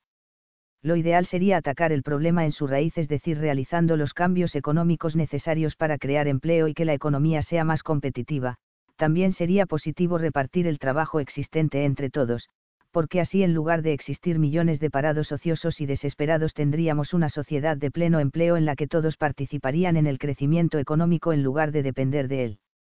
En definitiva, podría decirse que el origen de la crisis económica en Occidente se halla en una política subvencionista que ha sido llevada a cabo en los países que han desarrollado unos modelos democráticos falsos cuya línea de acción se ha caracterizado desde principios del siglo XX por una política de si alguien protesta se le da dinero público, si alguien hace huelga se le da dinero público, con el único afán de asegurarse el voto, aunque esos costes al final los paguen los ciudadanos. El Estado no puede dejarse someter por las huelgas salvajes, debe establecer unas reglas del juego que garanticen por ley el cumplimiento de los servicios esenciales. Un ejemplo de ello son aquellos países que por mucho que incrementen sus presupuestos de sanidad el dinero acaba invirtiéndose en los sueldos de los médicos y no en los tratamientos, por no ser capaces de establecer leyes que regulen de manera justa el derecho de huelga y eviten el chantaje de este y otros colectivos. Pero lo más paradójico de la crisis económica es que si bien el detonante de la misma fue la especulación bancaria, sin embargo fue a los partidos de izquierdas a los que más obligó a replantearse sus ideas, pues ante todo puso en evidencia lo irreal e ineficaz de algunas de sus tesis que con la crisis se han tenido que echar por tierra, al darse cuenta de que al final solo las políticas que favorecen la competitividad y moderan el gasto público tienen la clave para salir del atasco económico y recuperar la confianza de inversores y consumidores. Sindicatos y empresas. Los sindicatos. En cuanto a los sindicatos, sería positivo que estas organizaciones pasaran paulatinamente a funcionar más a modo de bufetes de abogados que de la forma intercalada con la que actúan en la actualidad en las empresas. Sería deseable que tendieran a actuar más desde el derecho y menos desde la ambición política, es decir, que las actividades sindicales se realizarían de forma diferenciada de la jornada laboral ya que no forman parte directa del trabajo. También sería positivo por el bien de todos, que los sindicatos colaborasen en combatir las huelgas salvajes que tienen poco de diferencia con las actividades terroristas, y que en las jornadas de huelga se prohibiesen los piquetes informativos ya que con demasiada frecuencia se pasa de la información a la coacción. También hay que subrayar que los sindicatos han contribuido a favorecer las mejoras en las condiciones de trabajo en Occidente, pero no han sido suficientemente conscientes de que sus reclamaciones económicas muchas veces populistas a veces se volvían contra los trabajadores a los que decían defender.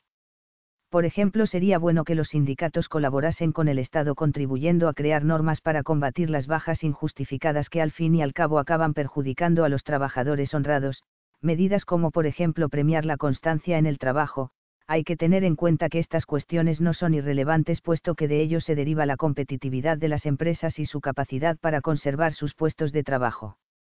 Las empresas. Sería bueno que las empresas favoreciesen la existencia de un solo tipo de contrato de trabajo que sería fijo e indefinido en el tiempo. De este modo todos los trabajadores desde su contratación partirían de unas circunstancias de trabajo idénticas, así a cada mes irían acumulando la indemnización por despido correspondiente que les iría afianzando cada vez más en su puesto, al dificultar su despido, y así poder hacer planes como tener una familia o de otro tipo. Por ello, es conveniente defender la existencia de una indemnización justa que anime a las empresas a conservar a sus trabajadores pero sin que sea tan alta que impida desprenderse de ellos en casos extremos, el contrato de trabajo temporal es algo de lo que se ha abusado y sería correcto aplicarlo únicamente a las empresas pero no a los trabajadores. A cambio, a las empresas se les debería reconocer el derecho a poder despedir a sus empleados sin tener que dar ninguna explicación, pero siempre y cuando se les pague la indemnización que corresponda en cada caso, porque no es bueno que el Estado imponga la presencia de empleados por la fuerza que las empresas no deseen tener, ya que podría perjudicar su estabilidad interna y por lo tanto sus resultados económicos. También es importante que los gobiernos reconozcan el derecho a la propiedad privada, pero no solo con respecto a las empresas, sino también con respecto a los propietarios de viviendas sobre sus inquilinos. Un propietario tiene que tener el derecho reconocido a disponer de su vivienda siempre que lo desee tras un periodo prudencial, y si el inquilino tiene dificultades económicas no es justo esperar que pague las consecuencias el propietario, lo correcto es que pase a formar parte de un programa de asistencia social del Estado. El fraude de la ley. Una de las grandes traiciones de los políticos actuales hacia su sociedad es la condescendencia hacia los criminales que se da en estas falsas democracias. Mientras que a los delincuentes se les considera como ciudadanos con derechos, a las víctimas se las trata con desprecio y desidia por parte de la ley. De esto no se puede culpar a los jueces, pues ellos cumplen las órdenes dadas por los políticos y es a ellos a quienes hay que pedirles responsabilidades un ciudadano pobre lo único que tiene es su familia y su pobreza y no espera que los políticos dejen de enriquecerse, pero sí espera que al menos les protejan de los criminales. Por ello uno de los mayores crímenes de la política aplicado en algunos países consiste en poner un tope ridículo en el número de años a cumplir en prisión, y es que en algunos casos asesinos en serie se ven puestos en libertad tras cumplir una parte mínima de sus condenas y todo por la complicidad y cobardía de los políticos que lo único en lo que piensan es en los costes que implica tener a los delincuentes en prisión. Estos políticos se olvidan de que cuando un ciudadano quita una vida de forma intencionada, lo lógico es que pierda el derecho a decidir sobre la suya y por lo tanto lo correcto es que peille con su trabajo en prisión por los daños ocasionados a sus víctimas o al Estado, siendo así el trabajo en las prisiones un requisito que debería ser obligatorio a todos los presos, salvo que ellos mismos se pagasen sus gastos y la indemnización que corresponda a sus víctimas. Por lo tanto, lo lógico es que cuando a un criminal le correspondiera por la acumulación de sus penas la cadena perpetua, ésta se cumpliese sin trabas, y el Estado no tiene por qué tener ningún temor a exigir a los delincuentes que trabajen en las prisiones para que costeen sus propios gastos. Hay que tener en cuenta, que cuando una persona comete uno o varios crímenes de manera intencionada, una vez este criminal es detenido y condenado, cosas como la reinserción o el interés del delincuente deben pasar a tener un valor secundario, porque quien quita una vida a sabiendas debe dejar de poder decidir sobre la suya, y es al Estado y a las víctimas a quien corresponde decidir cómo administrar esa vida de forma que más sirva al interés social para evitar los crímenes, y si para ello se considera que debe permanecer en la cárcel de por vida están en su derecho a decidirlo no es mejor ley aquella que suelta a los asesinos con facilidad que aquella que los ejecuta, pues el objetivo de la ley debe ser hacer justicia y no satisfacer los deseos de los delincuentes. También quisiera subrayar que no considero la pena de muerte como una solución necesaria cuando los mecanismos económicos de una sociedad marchan bien o no existen problemas de fuerza mayor como pueda ser una guerra. Sin embargo, también hay que decir que cuando un preso condenado a cadena perpetua mostrase su deseo a morir de forma voluntaria y se pudiera demostrar que no ha habido coacción en ello, el Estado tampoco tendría ninguna razón para impedírselo, en tal caso se le podrían ofrecer los medios para que esto ocurriese de forma transparente e indolora. Hay que tener en cuenta que una sociedad que se precie no puede dejar los cabos sueltos en estos temas y el mensaje que el Estado tiene que transmitir a los ciudadanos es que los crímenes tienen que tener su castigo, en especial las violaciones o los asesinatos en serie.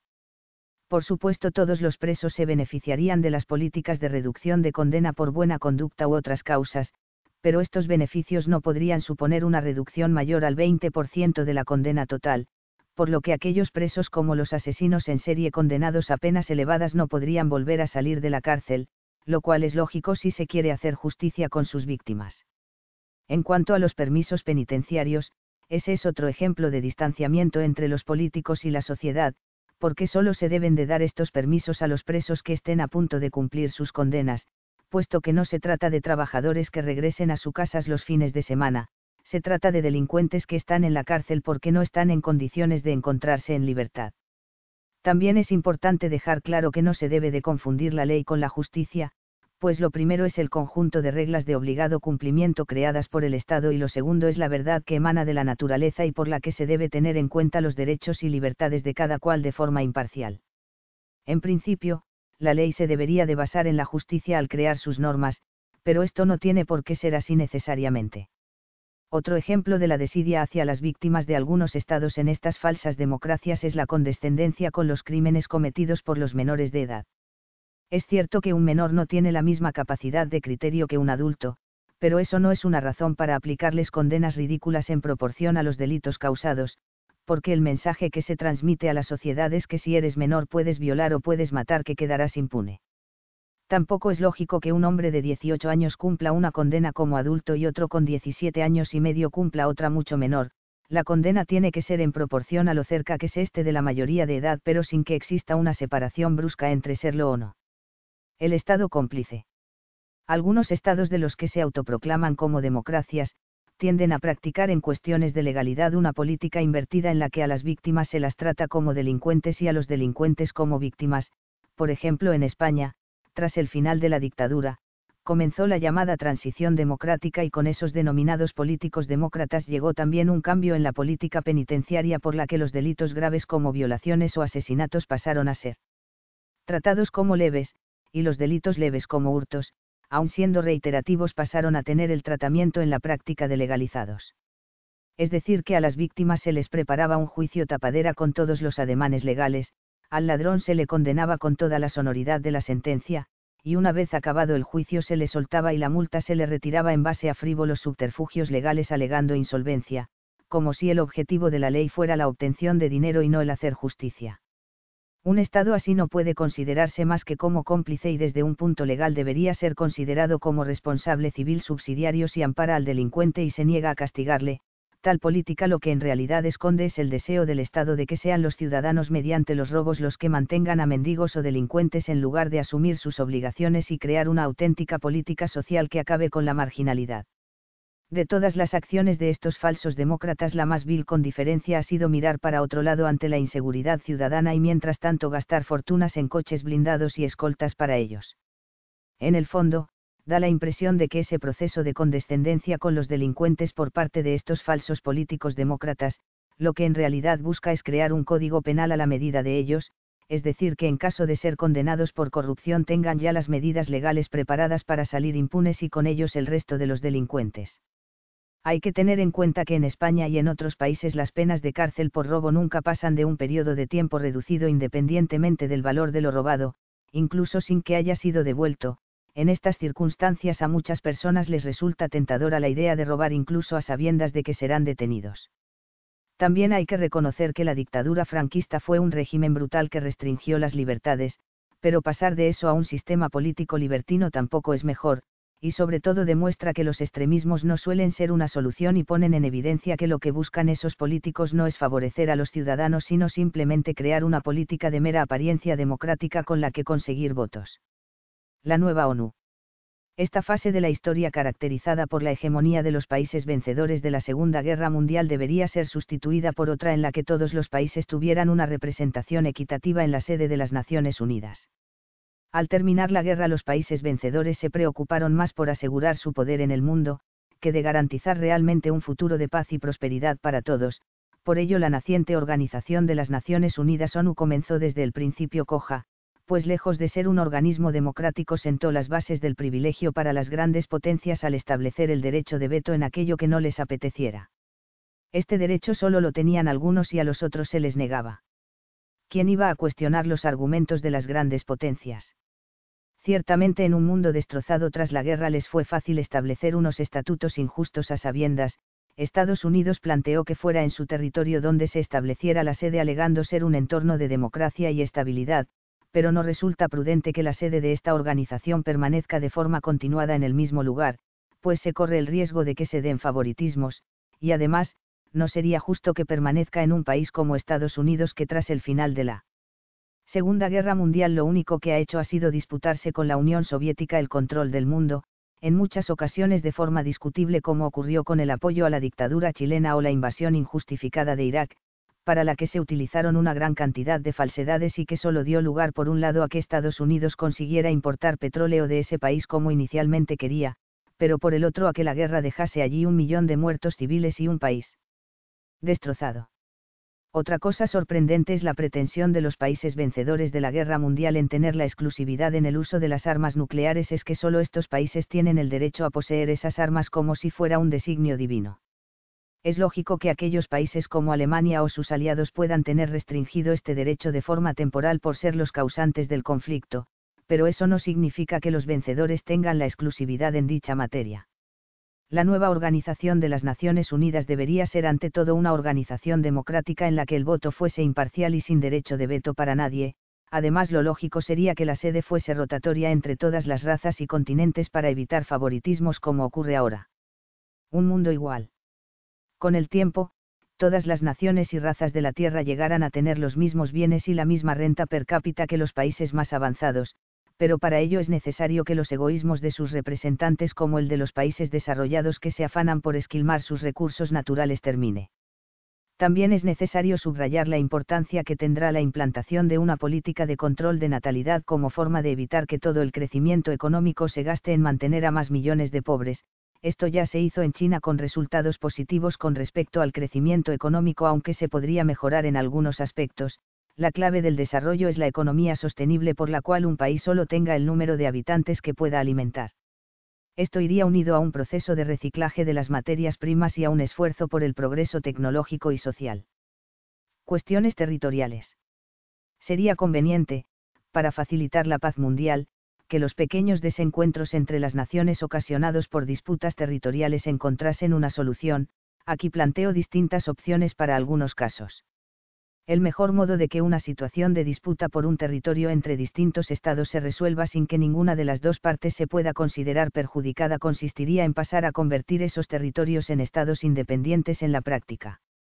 Esto sería perfectamente aplicable en lugares como Ceuta y Melilla, Gibraltar, las Islas Malvinas o Irlanda del Norte, es decir, estos territorios que en ocasiones no desean formar parte de aquellos estados que se encuentran más cerca de ellos y que los reclaman como propios, lo que harían es dejar de depender de cualquier estado, pero tendrían la posibilidad de unirse a sus vecinos naturales en el caso de que ese deseo se expresase de forma mayoritaria por todos los ciudadanos. Así existiendo como estados independientes ya no existiría conflicto territorial entre los dos estados que los reclaman y solo ellos decidirían su futuro libremente. Los nacionalismos. Qué gran vanidad son algunos de los nacionalismos existentes en la actualidad como los presentes en España. Por ejemplo, el nacionalismo español basa su funcionamiento en fomentar el odio a España como motor de su desarrollo, lo cual resulta paradójico si tenemos en cuenta que es en España donde los derechos de las provincias y autonomías están más desarrollados de todo el planeta. Es sorprendente que en un mundo donde los medios de comunicación unen cada vez más a las personas los nacionalismos se empeñen en separarlas, y no es que todos los movimientos nacionalistas tengan por qué ser rechazables, pero muchos de ellos surgen del fomento de una visión despectiva de los demás como ocurre con el vasco, en el que se propone la creación de un Estado independiente minúsculo y se fomenta la existencia de una lengua para que la usen un puñado de personas, cuando de usarse el castellano se podrían entender con 500 millones en todo el mundo. También resulta patético la defensa que hacen los separatistas catalanes respecto a su lengua, ya que afirman ser un elemento propio y diferenciador del resto de España.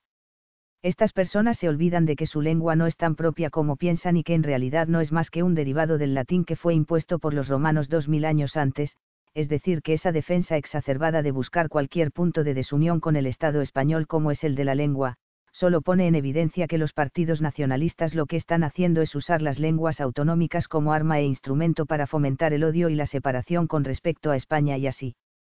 aumentar el poder de sus partidos, en lugar de intentar buscar elementos de unión con ella, pero la historia ha demostrado muchas veces que es con la unión como se consigue la fuerza y no con la creación de estados minúsculos como pretenden los nacionalistas en España no hay que olvidar que uno de los factores que provocaron la guerra civil fueron precisamente las reclamaciones separatistas de las autonomías, que jugaban a plantear que todos los males de la economía o la sociedad eran culpa de España y todos los bienes eran responsabilidad de sus autonomías. Es cierto por otro lado que la última palabra la tienen que tener los ciudadanos de cada región sobre su futuro político, pero cuando los partidos nacionalistas lo que hacen es secuestrar esa opinión pública creando una imagen de odio hacia España resulta difícil considerar que esa opinión pueda considerarse como objetiva e imparcial. Hay que tener en cuenta que en España esos partidos políticos tienen una mecánica de funcionamiento similar a la que tenían los nazis en Alemania y que basan su política y sus expectativas de crecimiento en la criminalización y el odio a España como forma de expansión y por ello sus planteamientos resultan muy poco creíbles. Además, después de la transición hacia la democracia, el Estado español creó uno de los modelos políticos más descentralizados del momento para dar satisfacción a ese tipo de movimientos y favorecer la cohesión, pero no se tuvo en cuenta que un excesivo descentralismo también favorece la desunión. Por ejemplo, un gran error político fue crear un gobierno de tipo proporcional ya que al terminar las elecciones el gobierno es incapaz de gobernar y tiene que peregrinar a determinadas autonomías para conseguir el poder suficiente, lo cual supone ceder al chantaje de esas autonomías con el consiguiente desdén a las demás. Esto no hubiera sucedido si la votación para formar gobierno fuera a segunda vuelta en caso de no tener mayoría absoluta, y que siempre el partido ganador pudiera formar gobierno con un mínimo del 51% de los escaños. Ese afán por favorecer a los separatistas al final ha dado lugar a un Estado cada vez más fracturado, desigual e ingobernable, lo cual es lamentable teniendo en cuenta que España en el fondo es uno de los países más desarrollados de la Tierra, de modo que en España y detrás de cada proceso electoral el precio de la estabilidad política pasa por el grado en que estén dispuestos los partidos políticos mayoritarios por descomponer el Estado en favor de las autonomías, un país que se precie y que desee ser tenido en cuenta no puede permitirse el lujo de dar esa imagen de debilidad e ingobernabilidad ante el mundo. Lo ideal sería crear con el tiempo una sola lengua, pero no solo para un país sino para todo el mundo, con ello los beneficios serían incalculables para todos al ser posible viajar sin las dificultades de entendimiento o traducción de otros idiomas los nacionalismos únicamente resultan de utilidad cuando existan razones de fuerza mayor que los justifiquen como por ejemplo en la creación del Estado de Irlanda ya que en este caso existen razones tanto históricas como geográficas que hacen pensar en la viabilidad de un Estado independiente puesto que al estar separada físicamente del continente y tener unas dimensiones elevadas tiene todas las circunstancias necesarias para poder subsistir de forma segura y de modo indefinido.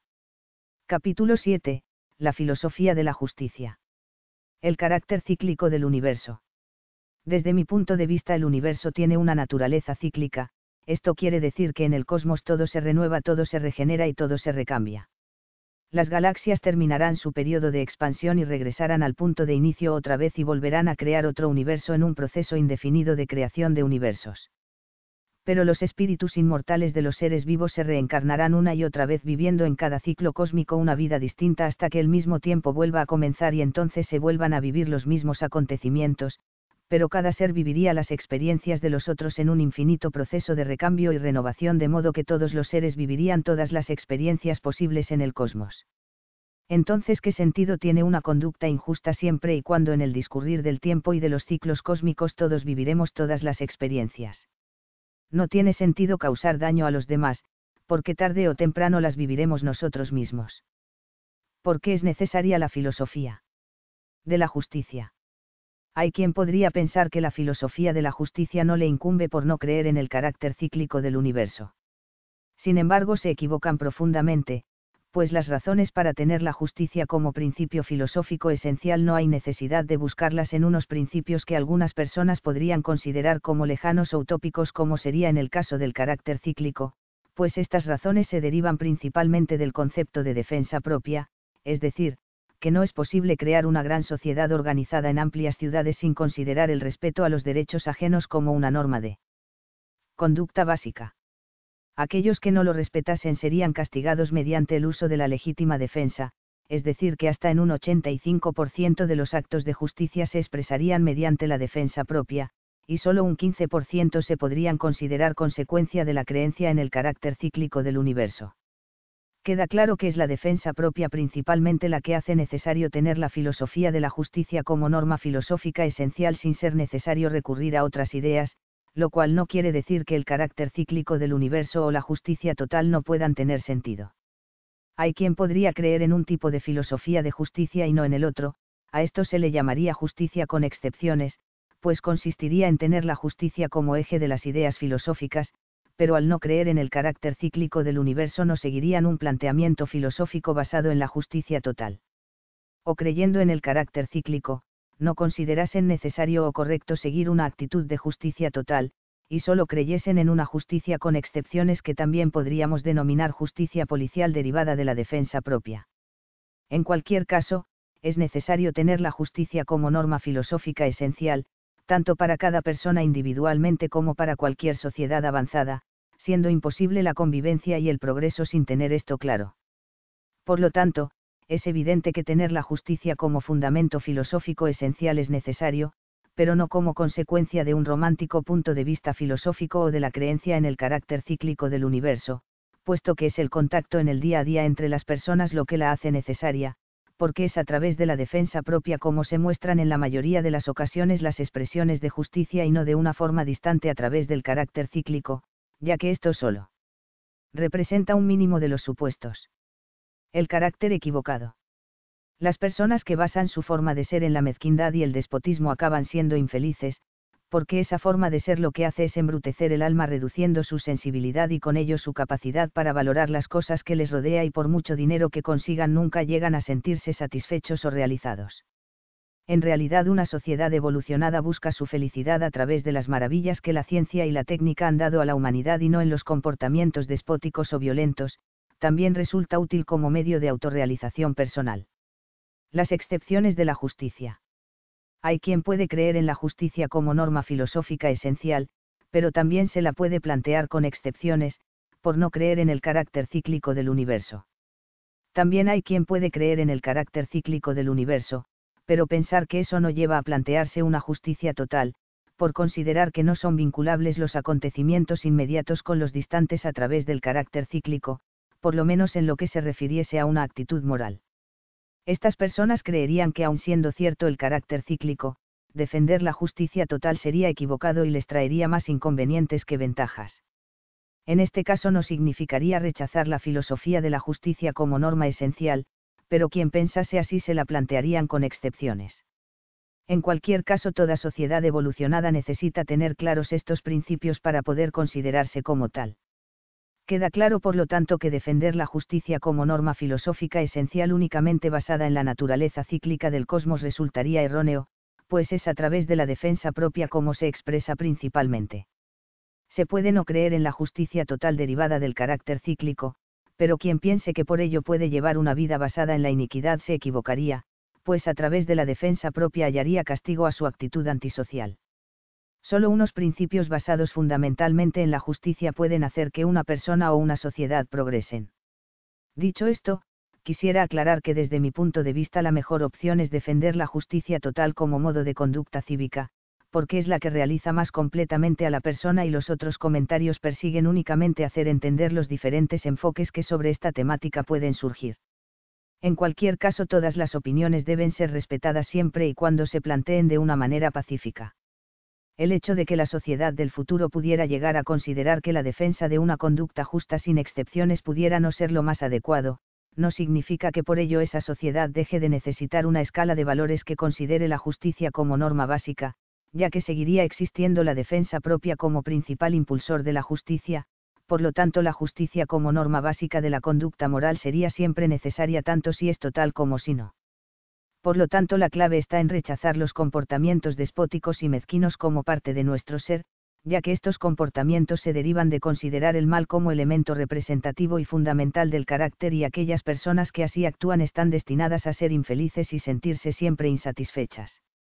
Esto es debido a que adoptan una personalidad invertida al modelo de conducta moral que mejor les podría garantizar una vida feliz y equilibrada, ya que ésta se deriva de vivir en consonancia y armonía con el resto de las personas. En cuanto a la cuestión de en qué consistirían las excepciones de la justicia, esencialmente se trataría de situaciones excepcionales y minoritarias en la que no existiría enfrentamiento físico normalmente, como en el caso de las ventajas empresariales, los sueldos de los políticos o las derivadas de la expansión de los estados a lo largo de la historia, es decir, que principalmente se trataría de formas de injusticia indirectas y con un cierto grado de aceptación social. Hay que tener en cuenta, que si un empresario tiene un cierto afán de lucro, es preferible dejar que tenga un sueldo más alto antes que permitir que se dé lugar a la corrupción, con el daño que eso supondría a las empresas. Tener un sueldo humilde, tiene que ser por iniciativa propia y sin coacciones, esto no significa que en estos empleos los sueldos deban ser ilimitados, sino que pretender que los sueldos sean iguales en todos los oficios y cargos es una hipótesis utópica y que aunque posible, tiene que contar con la voluntad de cada ciudadano sin presiones. Filosofía y concentración. La razón de que la filosofía sea la ciencia más difícil, se basa en el hecho de que sea el distanciamiento del filósofo lo que aumenta la profundidad de sus conclusiones es la concentración lo que aumenta los resultados del filósofo y esta concentración no es posible conseguirla sin distanciamiento e intimidad. En una sociedad en la que las relaciones sociales y el trabajo son necesarios para la vida, la investigación de tipo filosófico resulta arduo difícil y por ello esta es la ciencia que ha quedado rezagada para el final. Por ello resulta curioso, desde mi punto de vista, que en esta confusa sociedad actual, la filosofía sea lo menos evolucionado que hay y sin embargo la música lo que más paradójicamente lo que en condiciones normales garantiza la vida que son las relaciones sociales y el tener descendencia, sin embargo no ayudan en la investigación de tipo filosófico, pues esta ciencia requiere de cierto distanciamiento y es mayor la profundidad de sus conclusiones cuanto mayor es el distanciamiento y la concentración. Podría decirse que en la escala evolutiva, lo primero y más sencillo que se descubre, es todo lo relacionado con las ciencias físicas, ya que esas ciencias se pueden desarrollar de una forma profesional sin interferir con los ritmos y costumbres de vida normales. Sin embargo, con la filosofía es distinto, aunque existe se ha quedado mucho más rezagada debido a lo difícil que resulta compaginar filosofía, familia y trabajo. Hay que tener en cuenta que el grado de profundidad en las conclusiones de un filósofo está en directa proporción a su grado de concentración y distanciamiento por lo tanto es normal que la parte más importante en el desarrollo de esta ciencia quede pendiente para el final, esto no significa que por ello un filósofo no pueda tener hijos o vida social, pero es evidente que su grado de progreso estará en directa relación con el grado en el que pueda conseguir una cierta intimidad. Podría decirse que la filosofía es el arte de saber encontrar el placer del silencio a través de la meditación, porque la meditación constructiva como medio de investigación y progreso puede ser un gran entretenimiento, y la herramienta principal del filósofo es aparte de los libros su propio cerebro y su capacidad de raciocinio. Moral y genética. Hay quien piensa que el origen de los comportamientos criminales y despóticos de algunas personas se pueden encontrar en un origen exclusivamente genético, pero este punto de vista es en mi opinión efímero, pues deja la educación y las ideas filosóficas y morales como si no tuvieran sentido o fueran innecesarias. Creo que esto es un gran error, puesto que es una insensatez pensar que una sociedad evolucionada puede subsistir sin dar a sus ciudadanos una formación en valores desde la infancia, que resalte la necesidad de tener una conducta cívica como elemento fundamental en el orden de valores de toda sociedad evolucionada. No hay que olvidar que un niño sano al que no se le dé una formación moral, corre un riesgo claro de desviarse hacia el mal. Por eso, el componente genético en este caso, tiene más bien un valor secundario y actúa principalmente provocando en quien lo sufre una mayor dificultad para distinguir entre lo que puede hacer sin sufrir represalias y lo que no, pero siempre siendo consciente de causar daños y actuar en contra de los derechos ajenos, los problemas genéticos pueden causar a quienes los sufren una visión burda de las cosas y ofuscación mental, pero una educación en valores desde la infancia lo podría paliar de forma eficaz. El dragón vencido por San Miguel. Y se hizo guerra en el cielo, Miguel y sus ángeles pelearon contra el dragón, y peleaba el dragón y sus ángeles más no prevalecieron, y no se halló más su lugar en el cielo. Y fue precipitado el gran dragón la serpiente antigua, que se llama el diablo y Satanás, el engañador del universo. Arrojado fue a la tierra, y con él fueron arrojados sus ángeles. Y oí una gran voz en el cielo que decía, Ahora ha llegado la salvación, el poderío y el reinado de nuestro Dios y el imperio de su Cristo, porque ha sido precipitado el acusador de nuestros hermanos, el que los acusaba delante de nuestro Dios día y noche.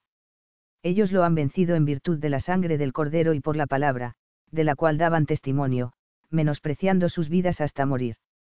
Por tanto alegraos, oh cielos, y los que habitáis en ellos. Mas hay de la tierra y del mar, porque descendió a vosotros el diablo, lleno de gran furor, sabiendo que le queda poco tiempo. Apocalipsis 12, 7. La lucha de la humanidad contra el mal no es algo exclusivo de nuestro planeta, pues es un fenómeno común en todos los mundos del universo en sus etapas de evolución iniciales. Con el tiempo las falsas creencias, los prejuicios injustificados y los comportamientos despóticos también serán expulsados de este mundo y la Tierra alcanzará un nivel de estabilidad que le permitirá expandirse por el espacio en un entorno de paz y lucidez de ideas inspiradas por el conocimiento científico.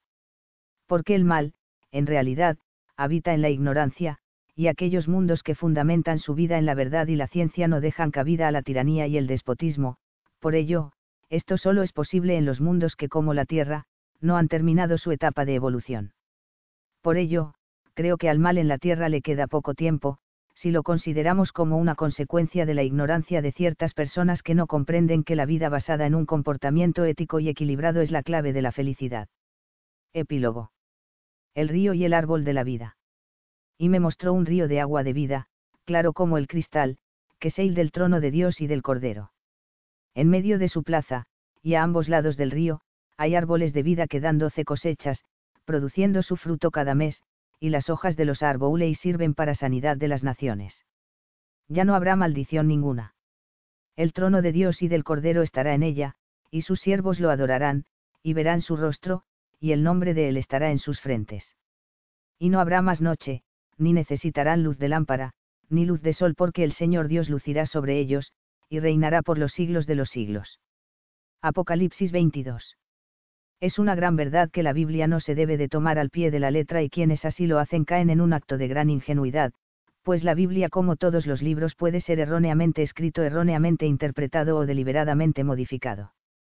La justicia no está en seguir de modo estricto todo lo que pone en un libro por mucho que creamos en su autor, la fe no tiene por qué estar en contradicción con la razón y el hombre del futuro se caracterizará por no aceptar nada porque sí, sino solo después de un análisis objetivo e imparcial libre de tópicos o tabús. También hay quien piensa que de ser la Biblia de origen divino Dios no permitiría que su contenido fuese modificado, pero como saben ellos que no es intención de Dios que esto ocurra con el fin de despertar nuestra inteligencia y capacidad de crítica. Solo un insensato sería capaz en base a argumentos religiosos de renunciar a su capacidad de crítica y raciocinio. Dicho esto también hay que decir que en mi opinión, la Biblia es uno de los libros más positivos que se han creado en la historia de la humanidad, por su gran humanismo, por su apuesta por el ser humano, y por favorecer la convivencia entre las personas. Creo que este libro es un legado de seres superiores hacia los habitantes de este planeta como un pequeño favor que nos hacen en el camino de evolución. También quisiera subrayar, que cuando me propuse la creación de este libro, lo que busqué es provocar en la sociedad occidental una reacción a este inmovilismo que la aqueja en la época actual y dar un nuevo impulso al desarrollo de la filosofía como ocurrió en la antigüedad con el despertar de la cultura griega. Lo que define a esta época actual posterior a la Segunda Guerra Mundial, es el mero plegamiento a la pauta marcada por las grandes potencias y a los intereses económicos de las empresas, siendo los valores humanísticos considerados en un segundo lugar.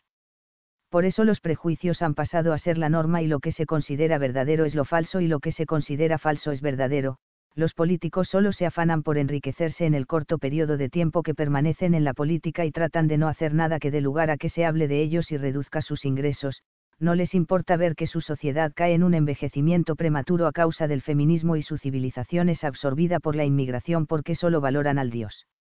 Dinero y al lucro de las empresas.